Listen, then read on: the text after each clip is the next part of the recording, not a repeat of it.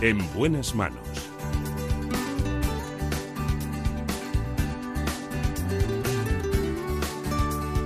El programa de salud de Onda Cero. Dirige y presenta el doctor Bartolomé Beltrán.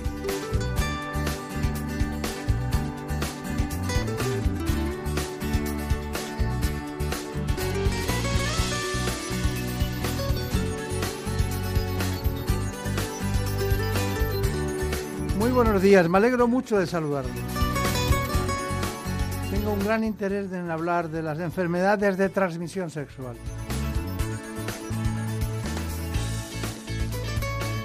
Lo vamos a hacer con una especialista en dermatología que trabaja como coordinadora del grupo de enfermedades de transmisión sexual y SIDA de la Asociación Española de Dermatología y Venerología.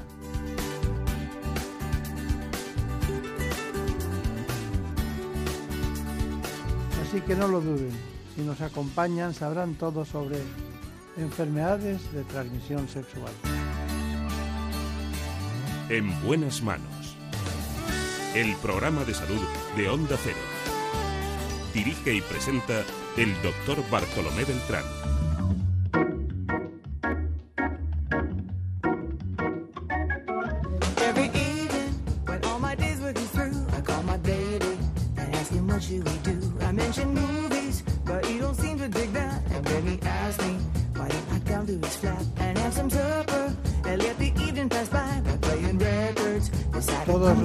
Especialistas eh, hablan y alertan del vertiginoso aumento de las infecciones de transmisión sexual.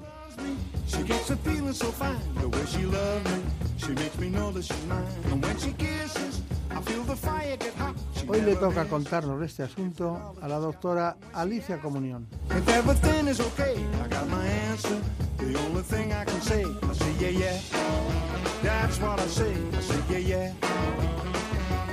Para conocer más en profundidad este asunto les propongo este informe. Las infecciones de transmisión sexual son las que se contagian a través de las relaciones sexuales no protegidas, ya sea de forma oral, anal o vaginal. Cada día en todo el mundo alrededor de un millón de personas contrae una de estas enfermedades, provocadas por virus, bacterias, protozoos o ectoparásitos. En España la incidencia está aumentando de forma alarmante y en personas cada vez más jóvenes, según advierten los especialistas. El perfil más frecuente es el de un varón menor de 35 años. Sin embargo, los menores de 25 son los que registran el mayor porcentaje de clamidia y de infección gonocócica, comúnmente conocida como gonorrea. Otras infecciones son la sífilis, el VIH, la hepatitis B o el linfogranuloma venéreo. Enfermedades que en muchos casos pueden pasar desapercibidas, ya que no todas presentan síntomas. Otras veces pueden aparecer en forma de úlceras, verrugas o exantemas en genitales o en partes del cuerpo extragenitales. Bueno, pues aquí estamos de verdad hablando de un asunto que poco a poco iba pasando y se nos iba olvidando. Todo el equipo insistía en tenemos que hacer las enfermedades de transmisión sexual. Bueno, hemos acudido al Centro de Diagnóstico Médico Madrid Salud, que está en la calle Montesa, y eh, un centro de gran experiencia en este ámbito. Y hemos podido traer eh, con todos ustedes a una dermatóloga de referencia en este ámbito. Me refiero a la doctora Alicia Comunión Ertida. Para nosotros la doctora Comunión, a partir de ahora, que es dermatóloga, trabajó, como les decía, en el Instituto de Medicina, eh, ha, sido, ha estado en el Hospital Nisa Pardo, tengo entendido, eh, esto, está en la zona de Aravaca, ¿no? Luego en el hospital de Fuenlabrada, gran hospital, al que iba mucha gente de Toledo, ¿no? Porque por la proximidad, la Comunidad de Madrid. Y bueno, su dedicación ha sido a programas de prevención, en este caso también al Ayuntamiento de Madrid. Eh, es profesora de, de la Universidad de Valladolid a través de, de la Juan Carlos I. Y bueno, es miembro de la Academia de Dermatología, como es lógico, y es una persona muy seria en su trabajo y en este ámbito. Doctora Comunión. Bueno, ¿qué- ¿cuáles son los mi- microorganismos principales que ustedes eh, detectan que causan enfermedades de transmisión sexual? Bueno, pues en nuestro ámbito, es decir, en Europa, en España, en Estados Unidos, los gérmenes más frecuentes eh, son los víricos, dentro de las enfermedades víricas, el virus del papiloma humano, Y de las bacterianas, la clamidia trachomatis. ¿Ah? También mm, están aumentando y vemos muchas sífilis y infección por Neisseria gonorrea, gonococo. ¿Las tricomonas han, desaparecido? Sí, la verdad es que no hay muchas tricomonas en nuestro medio. Antes había muchas, en los años eh, 80, 90 había mucha tricomona, ¿no? ¿Y por qué cree usted que han desaparecido las tricomonas? Pues No lo sabe. sé. O sea, yo creo que ahora hay otros gérmenes más prevalentes. Claro, claro. Bueno, llega alguien a la consulta. Eso es muy importante. Y llega solo o en pareja. Nosotros eh, habitualmente pasamos solos a los pacientes a nuestra consulta para poder historiarles de forma más eh, confidencial y como más Claro. empática, ¿no? Porque Claro. en pareja no podríamos Hacerlo. seguramente sacar la misma información. Genera más confianza, supongo. Bien. ¿Y qué vienen más, hombres o mujeres? Pues eh, vienen más hombres en general, pero en nuestro centro especialmente también vienen mujeres para controles periódicos. Mujeres que, Que han ido una vez y han sí, tenido o que algo. tienen, por sus características, tienen muchas relaciones sexuales y entonces acuden a revisiones periódicas. Eh, eh, eh, ¿qué día- eh, el- ¿Los sistemas de diagnóstico tienen que ir a otro lugar o lo hacen en el centro de diagnóstico médico? Nosotros eh, tenemos el laboratorio al lado, tenemos un equipo de enfermeras que recogen las muestras, les historiamos y según las, eh, la situación de riesgo o lo que nos parece que es apropiado, les pedimos unas pruebas médicas. Esas pruebas se sacan inmediatamente en las consultas de al lado por nuestro equipo de enfermería y el mismo día van al laboratorio que está en el mismo complejo. Y allí se hacen todas las pruebas. Eh, hay una cuestión, siempre, cuando acuden a la consulta hay un motivo. Eh, siempre se manifiestan, hay un motivo doloroso, infeccioso, de flujo, de escozor, de picor. ¿Qué hay para que vayan a la consulta? ¿Qué es lo que les motiva más? Pues eh, desgraciadamente a veces piensan que solo deben ir porque tengan síntomas y molestias y esto no es verdad porque muchas infecciones de transmisión sexual, de hecho se llaman infecciones porque no producen enfermedad, no producen síntomas. Entonces realmente deben ir si tienen una situación de riesgo, no porque tengan síntomas. Eh, hay- de todo, hay gente que viene pues porque tiene una pareja nueva y quiere hacerse pruebas, hay gente que viene porque tiene muchas relaciones y quiere cada seis meses ver que no tiene ninguna infección y hay gente que tiene, viene con síntomas ya para un tratamiento y para un diagnóstico mm, precoz y certero. ¿Usted cree que se provocan eh, en parejas eh, separaciones? La palabra divorcio es tan antigua que, bueno, en ese sentido, ¿no? Que se provocan situaciones de que la pareja rompe como consecuencia de determinadas informaciones que les dan ustedes. Eh, nosotros eh, realmente como somos un centro especializado, eh, nosotros ya vienen al revés, vienen normalmente gente que ha tenido un conflicto en su pareja y quieren hacerse pruebas para confirmar que no han tenido ningún contagio de nada.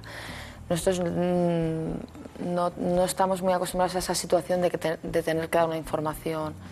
No, es más bien al revés y no nos metemos en ello. Nosotros simplemente hacemos un diagnóstico y ponemos un tratamiento y hacemos un consejo adaptado al paciente. Pero al pasar individualmente no entramos en esos conflictos. Pero el diagnóstico ya es una gran información, Sí. va implícita, ¿no? Entonces ustedes no se meten en los aspectos, eh, diríamos, eh, emocionales, afectivos, Bueno, a veces nos vienen, pero no intentamos evitar. Doctora Comunión, eh, segmentos de edad más frecuentes, porque eh, uno tiene la sensación que bueno, la banda de 35 45 años son las que eh, hay pareja y niños, tal, mm, se revisan, detectan algo y tal. Pero ¿cuál es, diríamos, en este momento la, cómo se estratifica la sociedad que acude a las consultas? Bueno, la mayoría de las infecciones de transmisión sexual eh, ocurren en menores de 35 años y en menores de 25 hay una prevalencia muy importante de alguna de ellas, por ejemplo, de la clamidia. Entonces es gente en general joven. Qué curioso. Y ha aumentado mucho eso, ¿no? Sí, ha- aumentado eh, de forma exponencial. Eh, en la época del VIH bajaron muchísimo las infecciones de transmisión sexual por el miedo a esta infección. Y eso hizo que bajaran, pero desde el año 2002-2003 están, están aumentando y desde el año 2012-13 de forma exponencial. Está bien, está bien. Bueno, pues por rematar este asunto, también acudimos concretamente al Centro Médico eh, de Diagnóstico Madrid Salud, la calle Montesa, donde está la doctora Comunión y allí estuvo Javier Sanz. Habló concretamente con la doctora Concha Almonacid para hablar concretamente de diagnóstico de este asunto. Vamos con el informe que nos hizo. Hoy en día, de las 30 especies que hay que pueden causar enfermedades de transmisión sexual, consideramos 8 verdaderamente patógenas. Cuatro de ellas incurables y cuatro curables. De las cuatro curables, aquí procesamos, como muy importante, Neisseria gonorrea. Es la segunda enfermedad de transmisión sexual de importancia ahora mismo en España. La primera es Clamidia trachomatis, ¿vale? La segunda es Neisseria y es la que se procesa en este laboratorio, en las muestras en fresco, en los exudados, eh, sobre todo los superativos y en algún tipo de, otro tipo de, muestra. Las, eh, las que consideramos incurables son hepatitis, el virus de la inmunodeficiencia humana, el virus del papiloma humano y el del herpes simple. Estas enfermedades se van a tener por vida, aunque les pongamos un tratamiento y hoy en día hay tratamientos muy avanzados que pueden paliar los síntomas, ellas van a estar siempre ahí, los virus van a estar siempre ahí. Lo que necesitamos es decirle a la juventud que por favor sigan manteniendo la profilaxis adecuada para no contagiarlas porque cada vez tenemos más enfermedades en aumento. No damos abasto los laboratorios al control de ellas y es necesario que la gente se conciencie precisamente del problema que existe en la transmisión. Si evitamos que exista una transmisión sexual, podremos prevenir este tipo de enfermedades que hoy en día es un problema muy importante en la juventud. Bueno, eh, un problema de salud pública potente, profundo, oculto, que hay que aflorar. Pero, ¿qué quería saber eh, Cristina Turiac? Eh, doctora Comunión, hay muchas dudas acerca del virus del papiloma humano. ¿Existen variantes? ¿Podríamos distinguir entre alto grado o, bajo grado de riesgo? ¿Puede derivar en cáncer? Bueno, el virus del papiloma humano podría ser otro programa o dos más de lo extenso que es y lo frecuente que es. Sí, hay muchos tipos que son oncogénicos y esto se conoce hace mucho tiempo. Eh, nosotros los dermatólogos los que vemos mm, son los condilomas acuminados, que son las verrugas genitales que están producidos básicamente por el 6 y el 11, que no son oncogénicos, pero puedes tener más de uno tipo.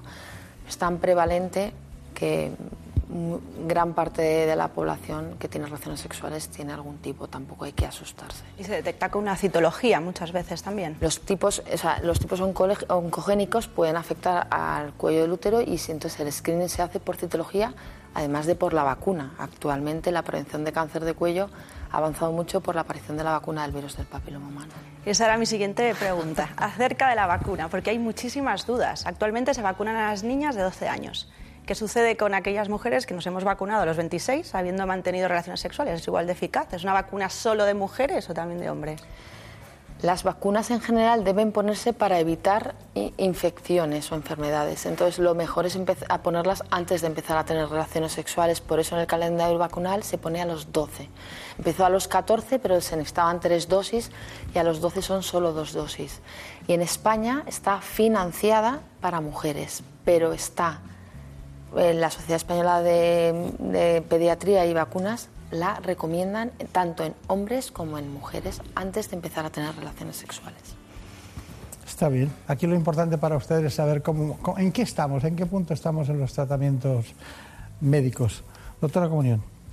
Bueno, hay tratamientos para la mayoría de las infecciones de transmisión sexual, o sea, tampoco hay que ser que son incurables y hay guías europeas y americanas que nos marcan los tratamientos de elección en cada una de las infecciones que yo, que es lo que nosotros nos guiamos para el tratamiento, porque estas van cambiando. Entonces, por ejemplo, a lo largo de los años hay infecciones como el gonococo que ha ido cambiando porque se ha ido haciendo resistente a tratamientos y ese es el germen que más problemas tenemos en el tratamiento. De hecho, muchas noticias en Inglaterra, en Reino Unido, aparecen resistencias. Y hay otras infecciones como la sífilis, por ejemplo, que lleva toda la vida tratándose con penicilina G benzatina, porque es muy estable y, es muy, y responde muy bien al tratamiento. Entonces, todas ellas hay que diagnosticarlas, que es lo importante, que no se diagnostiquen bien y con un tratamiento eficaz y eso aparece en unas guías muy bien estandarizadas en Europa y en Estados Unidos. Está muy bien, está muy bien. Me alegra, me alegra saberlo, ¿no? Bueno, hay otra cuestión que tengo aquí anotada. Eh, ¿El sexo seguro existe? Sí, Por supuesto, el sexo seguro existe. De hecho, cuando han dicho el tabaco mata, el tabaco es malo, pero el sexo en sí no es malo. O sea que sexo es, una- es normal en la gente y por supuesto que hay sexo seguro. Y se debe eh, abocar a esto. Eh, yo creo que es multifactorial. No se sabe por qué la gente ya no tiene miedo a las infecciones de transmisión sexual y de hecho no es que no tenga miedo, es que no las conocen. Que eso es lo peor, ¿no? Que te llega a la consulta una chica de 16 o un chico de 17 años con una infección y que diga, ¿pero esto qué es? Entonces, eh, el sexo seguro existe y se debe pues educar a la gente, a los profesionales, a los niños, a los adolescentes, a los padres, para que se sepa qué infecciones hay, cómo prevenirlas y cómo hacer un sexo sano y seguro. Claro. Eh, tendrá que ver mucho el preservativo con esto, ¿no? Desde luego, el preservativo es el método mm, más eficaz para evitar las infecciones de transmisión sexual. ¿Y usted no cree que los jóvenes eh, tienen, eh, así como las personas que van más planificadas en su vida y tal, lo, lo pueden utilizar, que los jóvenes pasan bastante de- del preservativo? Bueno, ser joven significa pues que piensas que no te va a tocar las cosas, ¿no? Y parte pues no te va no te va a afectar ninguna infección o ninguna enfermedad, pero los jóvenes si se concienciaran bien, yo creo que es una edad muy buena para usar preservativo. De hecho, las eh, an- an- antes de, hace unos 20, 15, 20 años la gente utilizaba de forma mu- muy constante el preservativo. Pero es verdad que se ha abandonado, se ha abandonado por jóvenes y por no tan jóvenes, en general por la población general. ¿Y la transmisión de madre a hijo del virus de- de- del VIH, usted eh, qué piensa de eso? ¿Se, se siguen viendo casos? Bueno, afortunadamente en España, es que en África se ven muchos casos, pero en España el VIH es una infección actualmente que tiene tratamiento, que se puede controlar, se- los pacientes están muy bien e incluso se pueden tener hijos. Claro. ¿Le llegan casos de hepatitis? Sí, nosotros eh, afortunadamente la hepatitis de transmisión sexual es la hepatitis B, la puramente de transmisión sexual, y los jóvenes desde hace 30 31 años se vacunan desde el nacimiento, están vacunados de hepatitis B en España. Y luego hay otros dos tipos de hepatitis que vemos, la hepatitis A, que es la de transmisión fecal oral, que en España hay muy poca prevalencia ya de hepatitis A, pero entre chicos sí que vemos brotes de hepatitis A. Y la hepatitis C, que es por vía sanguínea, que se transmite, exactamente la vemos en chicos que tienen sexo con chicos y en consumo de drogas también. Ahora mismo la están viendo personas que bueno, nos llaman después o ponen mensajes desde México, desde Chile, Argentina y en toda España. ¿no? Entonces, eh, y usted es dermatólogo, ¿qué recomendación haría? ¿A quién debe ir? ¿Alguien que tenga un problema de o piense que puede tener un problema de una enfermedad de transmisión sexual? Bueno, en general no solo lo tratamos los dermatólogos, hay muchos centros en que hay médicos eh, de familia o de infecciosas. Mm, Yo creo que es muy sano que la gente cuando empieza a tener relaciones sexuales y cambia de pareja o tiene varias parejas, una vez al año, por lo, por lo menos vaya a hacerse un screening de infecciones de transmisión sexual, no solo porque tengan síntomas, y que se conozca muy bien qué prácticas sexuales transmiten ciertas enfermedades, porque, por ejemplo, por sexo oral sin protección se puede contagiar gonococo clamidia, puede estar en faringe y puede transmitirse. Entonces, por lo menos conocerlo y hacer un screening, pues mm, anual es bastante buen screening. Claro, una vez al año. Bien. Bueno, eh, el doctor Alejandro Martín Gorgojo, ¿no? que es un compañero suyo, eh, bueno, eh, ha hecho un, eh, le hemos pedido una serie de informaciones en relación con el SIDA y ha llegado a estas conclusiones que creo que van a ser muy útiles. Finalmente se ha posibilitado la introducción de un, de un tratamiento preventivo que, que se sabe desde hace años que es efectivo, con una efectividad alta, eh, pues según las series entre un 90 y un 99% de prevención del VIH. Y toda herramienta que tengamos para prevenir la infección por el VIH es poca. Es verdad que el preservativo es una herramienta fundamental para su prevención, pero hay situaciones en las que el preservativo falla. Con lo cual, pues aunque a los médicos no, nos, no sea una cosa que nos guste el, el dar eh, medicamentos a personas que están sanas, pues sí es cierto que como herramienta preventiva en personas seleccionadas es una, es una cosa que hay que tener en consideración sin duda.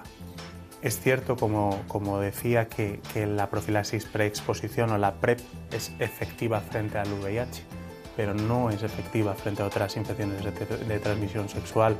Entonces, sí que cabe la posibilidad de que eh, las personas que estén tomando PrEP, si además no utilizan preservativo, pues puedan tener eh, algo más de riesgo de otras ITS una pastilla que te va a proteger porque te va a poner tu sistema inmunitario fuerte para protegerte contra la entrada de un virus, posiblemente te proteja contra esa entrada del virus, pero puede que tú tengas una infección o sea, una ITS, una enfermedad de transmisión sexual acompañante que verdaderamente sea sintomática, que es el problema de clamidia trachomatic. Clamidia es el número uno ahora mismo de las infecciones de transmisión sexual y mm, no es sintomática, en principio no da sintomatología, pero realmente el problema es que la gente se ha descuidado con lo que es una transmisión de cualquier tipo de práctica sexual que puede que puede llevar a tener una enfermedad muchas veces sin diagnosticar o cuando vienen al diagnóstico ya es un poco tarde y han tenido que, hacer a lo mejor pues o han infectado a más gente. Ese es el problema que tenemos.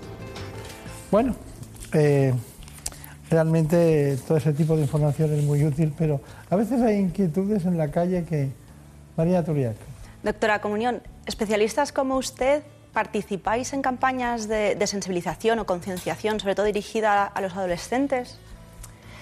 Pues sí participamos, pero menos de lo que deberíamos. Se ha visto que las campañas, en este punto, em, las campañas clásicas de anuncios, carteles, realmente a la población que debe llegar, que es a los jóvenes, no llegan bien. Entonces estamos ideando y estudiando campañas que lleguen a los jóvenes, utilizando los medios que ellos utilizan, que básicamente son las aplicaciones de los móviles, por Instagram, Facebook, utilizar lo que ellos utilizan para intentar sensibilizar a los jóvenes y sobre todo formar a los jóvenes porque mm, lo que se llama ahora la educación afecto sexual, la verdad es que es un poco escasa actualmente en nuestro país. Bueno, em, este, este tema nos lleva a, a cuestiones como el virus del papiloma humano me inquieta mucho a mí, en, muchos sentidos. Sobre todo porque veo que cuando llega a, cuando una mujer está afecta y se lo dicen, automáticamente utiliza precisamente, por, eh, tenga la edad que tenga, utiliza internet y ve así. Eh, le están apareciendo muchos casos en, la consulta, en el centro médico de Madrid, en el centro Montesa, eh, de, alteraciones o problemas celulares o diagnósticos de la garganta o de la zona de la faringe. Bueno, em, a, raíz de un famoso actor que apareció con un cáncer, la transmisión del virus del papiloma humano a nivel oral ha dado mucho, mucho que hacer. Pero realmente las zonas que más hay que hacer screening es el cervix y en los chicos que tienen sexo con chicos inmunodeprimidos o cualquier persona inmunodeprimida eh, que tengan relaciones anales, el ano también, porque puede aparecer cáncer anal. Realmente el virus del papiloma humano inquieta mucho, pero mm, está muy bien. Eh, hay un screening muy bueno en nuestro país sobre cáncer de cuello y con la vacuna yo creo que está bastante controlado, más que otras infecciones de transmisión sexual. Eh, usted cuando empezó esta especialidad no pensaba que iba a llegar hasta aquí, ¿no? Bueno, yo me encantaban las infecciosas. De hecho, mm, uno de mis profesores favoritos era Santiago Moreno, que es el jefe de servicio de infecciosas actualmente en el Ramón y Cajal. Sí. Y, pero no hay infecciosas como especialidad en nuestro país, y hice dermatología y luego acabé aquí haciendo enfermedades infecciosas, así que... Sí, y luego las propias infecciosas han ido evolucionando, por lo menos desde, desde cuando yo acabé la carrera hasta hoy, prácticamente no tiene nada que ver, ¿no? Pero bueno, es, es así. Bueno, eh, hemos llegado a, un punto en el que me gustaría que usted hiciera, reflexionara en voz alta sobre las posibles conclusiones o recomendaciones que, mm, eh, que hay más frecuentes. Por ejemplo, yo le voy a decir la, primera para empezar. ¿Cuáles serían las prácticas de riesgo? Bueno, prácticas de riesgo, cualquier eh, práctica en la que no se use preservativo, tanto sea penetración anal, vaginal o oral. Sí. Son prácticas de riesgo. Bien. Por otro lado, eh, yo creo que es muy importante conocer qué infecciones de transmisión sexual hay en nuestro medio, estar sensibilizados y saber cómo se transmiten, que algunas son asintomáticas, como la clamidia, y si no se diagnostican, pues con el tiempo pueden producir problemas en el aparato reproductor, como se ha dicho, importantes sobre todo en las chicas, y que son de diagnóstico sencillo si se piensa en ellas y si se hace en la prueba específica con lo cual es importante, ante una situación de riesgo, acudir a su médico o a un centro especializado para hacer un diagnóstico y un tratamiento eficaz y poder curarlas. Está bien. Bueno, pues hemos tenido mucha suerte, ¿no? Tampoco está tan lejos la calle Montensa de cualquier lugar de, de la Comunidad de Madrid, ¿no? Del Centro de Diagnóstico Médico Madrid Salud. Bueno, ha sido un placer, muchas gracias por haber venido.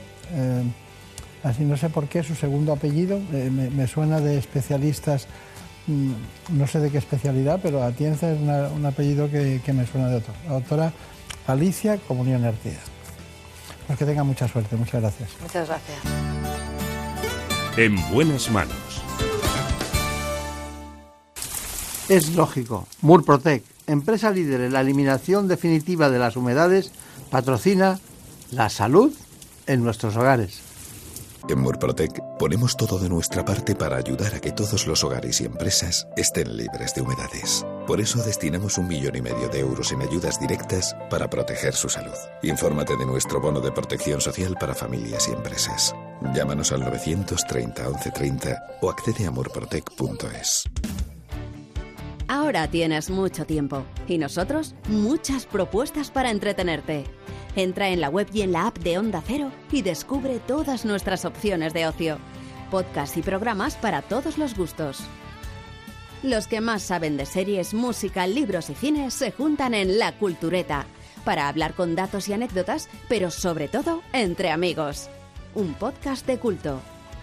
Revive las grandes obras de radioteatro de Carlos Alsina, las mejores ficciones sonoras de la radio. Para los amantes de la historia y el misterio, La Rosa de los Vientos, con todos los programas y secciones para que te pongas al día. Si te gusta el cine y las series, Quinótico te va a encantar. Entrevistas, festivales, análisis, un podcast para los amantes de la pequeña y la gran pantalla. Aprende y pasa un buen rato con el podcast de Ecología y Futuro. 2100, una odisea en la Tierra. Temas medioambientales en un tono divertido. Si te gusta la ciencia ficción, el cine y el futuro, tenemos tu podcast. Toma la pastilla roja. Y la cultura y tauromaquia tienen su podcast, Onda Ruedo. Descubre más podcasts y programas en la web y en la app de Onda Cero. Engánchate a nuestros podcasts. También puedes volver a escuchar cualquier programa o sección. En casa entretenido se lleva mucho mejor. Te mereces esta radio. Onda Cero. Tu radio. Ahora que estamos más separados, realmente estamos más cerca que nunca.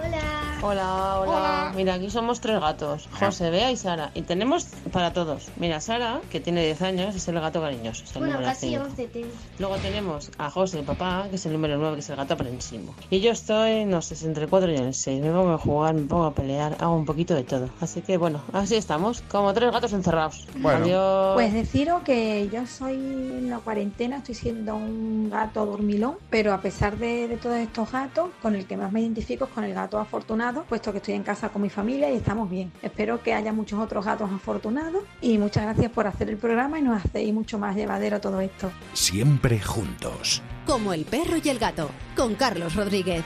Los sábados a las 3 de la tarde y los domingos a las 2 y media. Patrocinado por Menforsan. Los especialistas en cuidados, higiene y cosmética natural para las mascotas. Te mereces esta radio. Onda Cero. Tu radio. En buenas manos. El programa de salud de Onda Cero. Dirige y presenta el doctor Bartolomé Beltrán.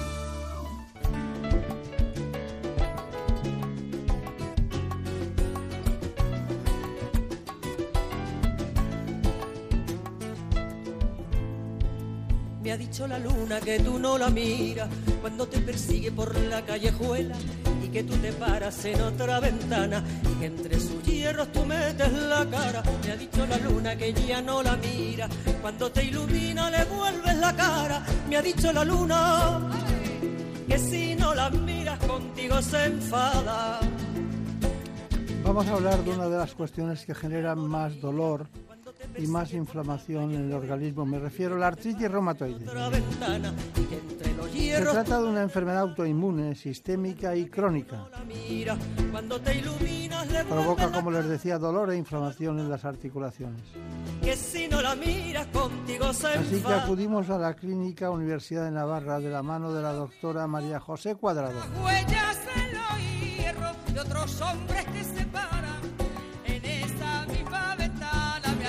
La luna que si no la mira, contigo se enfada. Ay, con la luna, que se enfada la luna. No la mira cuando te persigue por la callejuela. Me ha dicho la luna que venga a avisarme. Si en esa ventana tú vuelves a pararte, que si tú te paras en esa ventana y que entre los hierros tú metes la cara. Nosotros nos detenemos en un informe en el que damos las coordenadas de este proceso, artritis reumatoide. Una enfermedad inflamatoria crónica de origen desconocido y de base autoinmune. Es la más incapacitante de las enfermedades reumáticas y puede provocar invalidez progresiva. De hecho, si no se controla, acaba dañando los huesos, ligamentos y tendones de las articulaciones hasta deformarlas. E incluso puede afectar a otros órganos internos como el corazón, el pulmón o el riñón. Produce dolor, hinchazón, enrojecimiento, rigidez matutina y aumento de la temperatura de las articulaciones, principalmente en manos y muñecas, aunque también afecta a los pies, codos, caderas, rodillas, hombros y tobillos. En España, 300.000 personas padecen esta enfermedad y cada año aparecen 20.000 nuevos casos, sobre todo en mujeres entre 45 y 55 años. Las terapias biológicas son el gran avance de las dos últimas décadas, pero la detección precoz sigue siendo muy importante para un buen control de esta enfermedad. En la actualidad, solo una de cada tres personas con artritis sabe manejar bien su enfermedad. Bueno, no es un asunto menor, estamos hablando precisamente de que las enfermedades reumáticas son la, principal causa de discapacidad laboral. Existen más de 200 enfermedades reumáticas diferentes, aunque básicamente estamos, las dividimos en degenerativas, metabólicas y también inflamatorias. Eh, en España unos 11 millones de, de personas sufren alguna enfermedad reumática. Bueno, está con nosotros de nuevo en este día tan especial porque, claro, hay que reclamar la aportación de los mejores en cada uno de los ámbitos. Eh, especialista en reumatología, estuvo aquí con el lupus eritematoso en otra ocasión. Eh, bueno, el lupus eh, fue desbrozado perfectamente y ahora queremos que nos hable de artritis reumatoide. Doctora Cuadrado, bueno, ¿qué me dice de la artritis? Yo digo, artritis reumatoide, ¿usted qué dice? Artritis reumatoide, enfermedad inflamatoria muy frecuente, casi un 1%, y muy agresiva con las articulaciones si no se trata. Produce eh, deterioro del hueso y deformaciones. Si no se trata, puede ser muy invalidante. ¿Cuándo debuta un artritis reumatoide? ¿Cuándo? No cuando llegan a la consulta, sino cuando alguien empieza, porque hay, yo creo que hay tres tipos de pacientes, lo que al mínimo, a la mínima van a la consulta, Eso es. los que empiezan a, a tomar tonterías que no les sirve para nada, no voy a decir nombres, pero toman muchas cosas y, y no mejoran y acaban yendo a la consulta, y los que no van nunca y llegan muy tarde. Yo creo que cada vez más la gente es consciente de que cuando hay inflamación por las campañas que se han hecho de divulgación, y usted en esto ha contribuido muchísimo, eh, que cuando hay inflamación y dolor hay que ir al médico. La artritis reumatoide, de todas maneras, como todas las la artritis inflamatorias, duelen mucho por la noche y perturban mucho el descanso nocturno, con lo cual el paciente, aunque solo sea, aunque no sepa la gravedad de la enfermedad, pero aunque solo sea para buscar alivio del dolor, sí que va al médico. A veces va al médico de cabecera, tardan en derivarlo a un especialista más o menos. Cuando hay inflamación siempre hay que derivar al reumatólogo. Está bien. Ya me contará eso del dolor de noche, porque la noche duele todo. Hay eh, muchas personas que tienen alteraciones vasculares periféricas tipo varices, otros que, que tienen eh, alteraciones de hormiguillos, molestias, parestesias, tal. Luego otros que no tienen melatonina, porque la melatonina, según usted y yo sabemos, va bajando a lo largo de los años desde el principio. Llega un momento que, ¿por qué se duerme tan mal a partir de los 50 años o 45? En las mujeres siempre se achaca la menopausia, que con la menopausia se cambia el ritmo del sueño y es verdad que ahí el, cambio hormonal puede producirlo. Eh, no lo sé porque se, se- se descansa peor. Ahora hay mucho que se achaca al móvil. La pantalla, la luz blanca del móvil hace que la melatonina no se, no se produzca como se debe producir. Entonces, mucha gente, porque no puede dormir, utiliza el móvil y en consecuencia va a dormir mucho peor. Claro. ¿Cómo me gusta un médico que diga no lo sé? No lo sé. Porque eso es una, eso es una, eso es una gran verdad, ¿no? Hay muchas cosas que no sabemos, pero cuando usted diga algo que sabe, la gente va a decir, no, es que esto se lo sabe, ¿no? Es que es de da fuerza, ¿no? Eh, De, de cada 100 personas que acuden a su consulta, ¿cuántas, cuántas tienen artritis reumatoide? Aprox. Aproximadamente, yo diría que de un 5 a un 7% estamos viendo con artritis reumatoide. No sé si es que consultan antes que por otras patologías, pero yo estoy viendo con más frecuencia de lo que esperaba. Su voz me recuerda a Granada. Soy de Córdoba.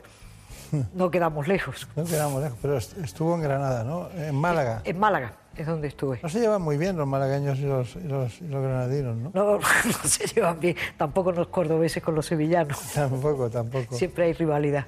Sí, y, y- el ave también les ha causado muchos problemas a ustedes atávicamente, ahora no. Ahora no. Ya, Ahora no. ya tienen ave en Granada. Los de Granada estaban hartos de, de que fuera por Sevilla, ¿no? Está es. bien eso. María Turiac, que hay ¿Qué diferencia hay entre artrosis y artritis, doctora? Bueno, en la artrosis lo que vemos es un deterioro del cartílago. El cartílago es eh, un componente blando que tenemos entre los huesos que permite que los flexionemos y que permite que no roce un hueso con otro y entonces tenemos ese cartílago que, tiene una estructura muy particular. Ese cartílago, unas veces por la edad, otras veces por actividad, otras veces por sobrepeso, pues va deteriorándose y va adelgazándose. Es un deterioro del cartílago. No hay inflamación, aunque puede haber periodos muy dolorosos. Sin embargo, en la artritis lo que sucede es la sinovial, el tejido que tenemos entre la piel y el hueso, la sinovial se inflama. Y entonces es esa sinovial inflamada la que va erosionando y destruyendo el hueso. Entonces son eh, dos causas, podríamos decir, o dos mecanismos eh, completamente diferentes. Deterioro del cartílago, inflamación de la sinovial en la artritis. Está bien, interesante. ¿Usted sabía que fumar multiplica eh, por cuatro el riesgo de padecer artritis reumatoide y de- aumenta el riesgo de padecer artritis y también uveitis? No sabía en concreto que era multiplicado por cuatro. Sí que lo incrementaba, pero en concreto que era por cuatro la multiplicación, no. Eh, sí es muy conocido el mecanismo por el que el tabaco sobre el sistema inmune, unos anticuerpos que se llaman eh, anticuerpos anti-CCP, un péptido citrulinado, hace que se produzcan más. Entonces eso confiere un riesgo mayor de artritis reumatoide. Me sorprende, no conocía ese mecanismo, esa Es- fisiopatología, ¿no? Sí, los péptidos citrulinados. Qué curioso. Porque, claro, muchas también influirá en otros que a lo mejor no conocemos, porque Seguro. realmente el tabaco trastorna muchos órganos y aparatos eh, que nosotros no- a veces no conocemos. Siempre pensamos la relación con el cáncer de pulmón. Exacto, o con el infarto de miocardio, o con Sí. enfermedades vasculares. Otro problema con el tabaco es que hace que algunos medicamentos se absorban peor. Por ejemplo, una- un medicamento que utilizamos mucho, hidroxicloroquina, que a lo mejor muchos pacientes lo conocen como dolquine, que prácticamente toda la artritis reumatoide y todos los pacientes con lupus lo llevan, en los pacientes eh, que son fumadores se absorbe muy mal, prácticamente no se absorbe. Claro, claro. Bueno, eh, nosotros hemos eh, continuado con la Sociedad Española de Reumatología y hemos visto una serie de elementos y tratamientos complejos. El tratamiento de la artritis reumatoide engloba dos tipos de fármacos, los que se utilizan para aliviar el dolor, antiinflamatorios y corticoides, y los que sirven para modificar la enfermedad a largo plazo. Según la Sociedad Española de Reumatología, no son eficaces en el 100% de los pacientes, por lo que habitualmente el médico prescribe varios de forma secuencial hasta encontrar aquel que sea más eficaz y mejor tolerado. El pilar fundamental de la terapia contra la artritis reumatoide son los fármacos antirreumáticos modificadores de la enfermedad, los llamados FAMES. Según la SER, la prescripción precoz de estos tratamientos es fundamental para reducir al máximo la inflamación articular y la progresión en la enfermedad. En los casos en los que los FAMES no funcionan de forma adecuada, los especialistas tratan la patología con terapias biológicas. Estos son medicamentos diseñados con fórmulas complejas elaboradas a partir de células vivas que han demostrado ser muy eficaces para mejorar el dolor y la inflamación y para evitar la destrucción articular. Si la enfermedad está muy avanzada, el paciente puede necesitar cirugía. Bueno, doctora Cuadrado, eh, ¿usted cómo enfoca el tratamiento de una artritis reumatoide? Me imagino que tendrá en cuenta la edad, el momento evolutivo, una serie de cuestiones. Pero una vez que, digamos, tiene el caso más común, más frecuente, ¿qué hace? Intentar conseguir la remisión de la enfermedad lo antes posible. Ese es el objetivo. Eh, la inflamación y el dolor es lo que nos guía para decir la enfermedad está mejorando o está remitiendo también análisis como la PCR, marcadores de inflamación. Hoy en día eh, hay que ser muy rápido y, y, muy serio en el tratamiento de la artritis reumatoide. Si en los primeros meses de la artritis reumatoide damos medicación que se llama modificadora de la enfermedad, que realmente para la progresión de la enfermedad, esa persona va a poder hacer una vida normal. Sin embargo, si no actuamos con rapidez y ponemos la medicación adecuada, podemos ir a lo que antes había la artritis reumatoide, que eran sillas de ruedas, que ya no se ven. Yo empecé reumatología hace muchos años, en el año 81, y la sala de espera de reumatología estaba llena de sillas de ruedas. Hoy en día no se ve ni una, porque los tratamientos que modifican las enfermedades paran el progreso de la enfermedad y no hay destrucción de la articulación. ¿eh? Y tampoco se, se afectan otros órganos pulmonar porque paramos la progresión de la enfermedad.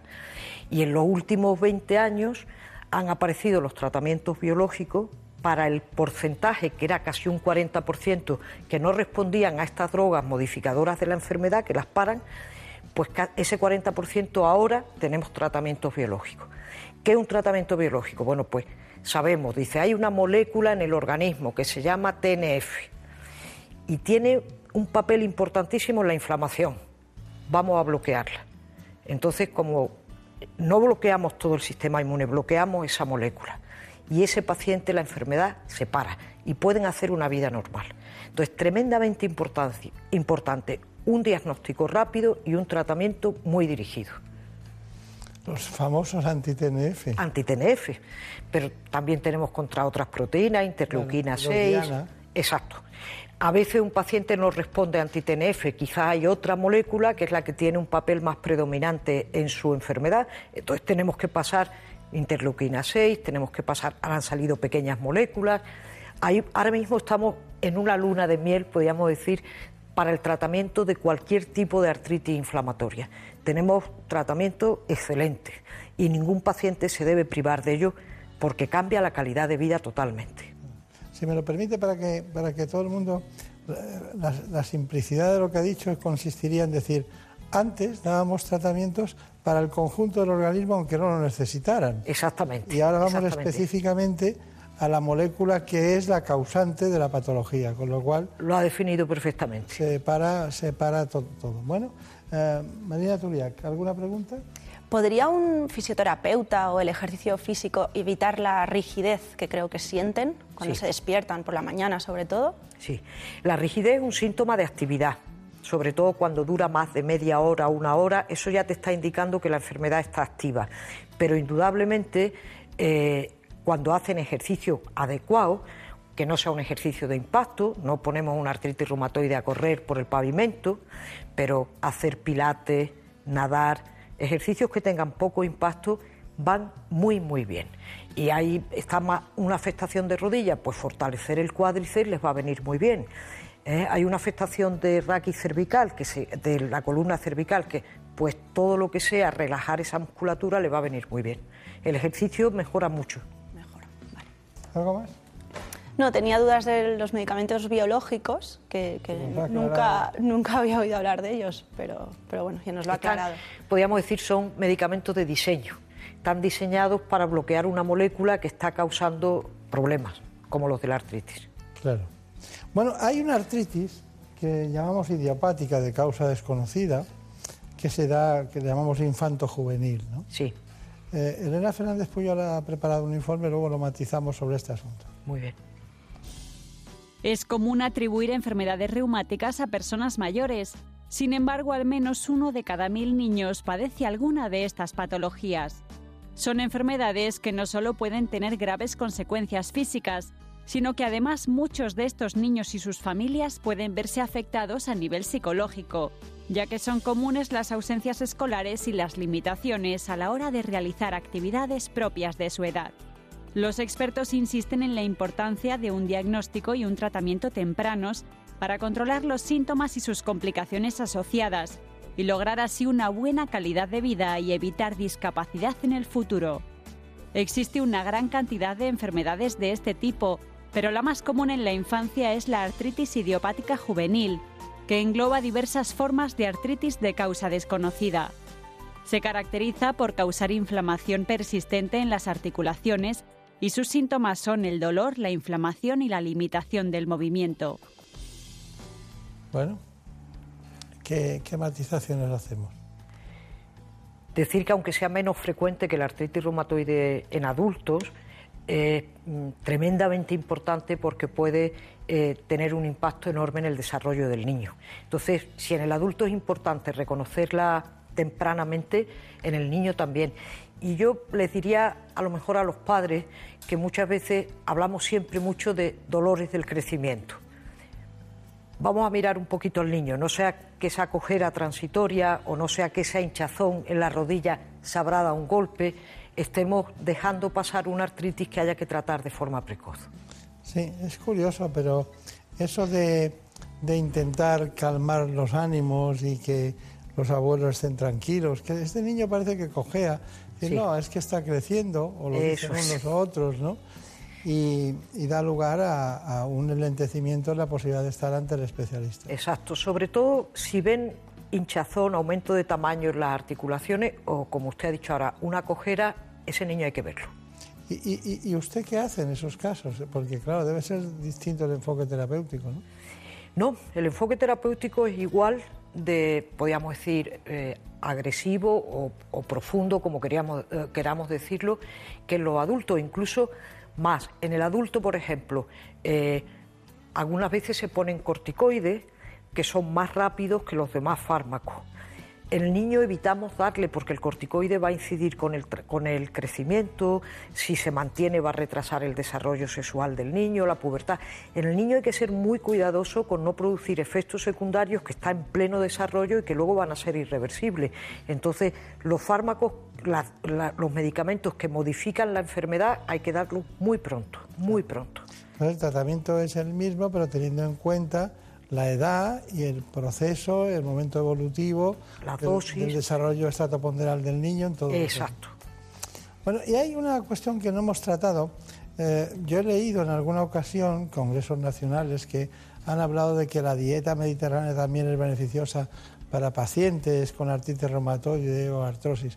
Bueno, la dieta mediterránea es, es buena para todo, Para todo. porque no puede hacer daño, ya lo sabemos. Pero ¿hay alguna especificidad en ese sentido?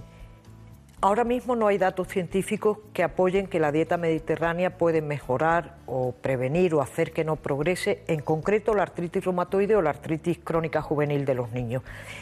Parece que en otro tipo de artritis que afecta más a los varones y que afecta sobre todo a la espalda, la llamada espondilitis o espondiloartropatía, parece que la permeabilidad del intestino y la dieta pueda tener un papel más relevante.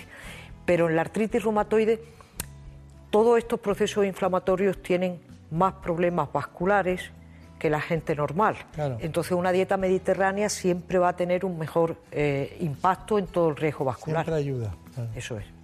Y, y yo tengo una sensación, lo voy a decir en esquema y usted me, me saca de la duda. Eh, tengo la sensación de que la cirugía y la artrosis pueden, pueden cabalgar juntas, pero la artritis reumatoide y la cirugía no deberían cabalgar juntas. Toda la razón. La artrosis, lamentablemente, no tenemos nada ahora mismo que detenga el, el deterioro del cartílago, ni que regenere el cartílago. Entonces, una artrosis de rodilla o una artrosis de cadera van a acabar en cirugía y tenemos prótesis excelentes y van muy bien. La artritis reumatoide se destruye el hueso, no es el cartílago, es el hueso. Entonces, es muy difícil en una artritis reumatoide, re- eh, podríamos decir, reemplazar ese hueso con una prótesis. Pero sobre todo lo más importante es que hoy, bien tratada una artritis reumatoide, no va a necesitar cirugía porque no hay deformaciones.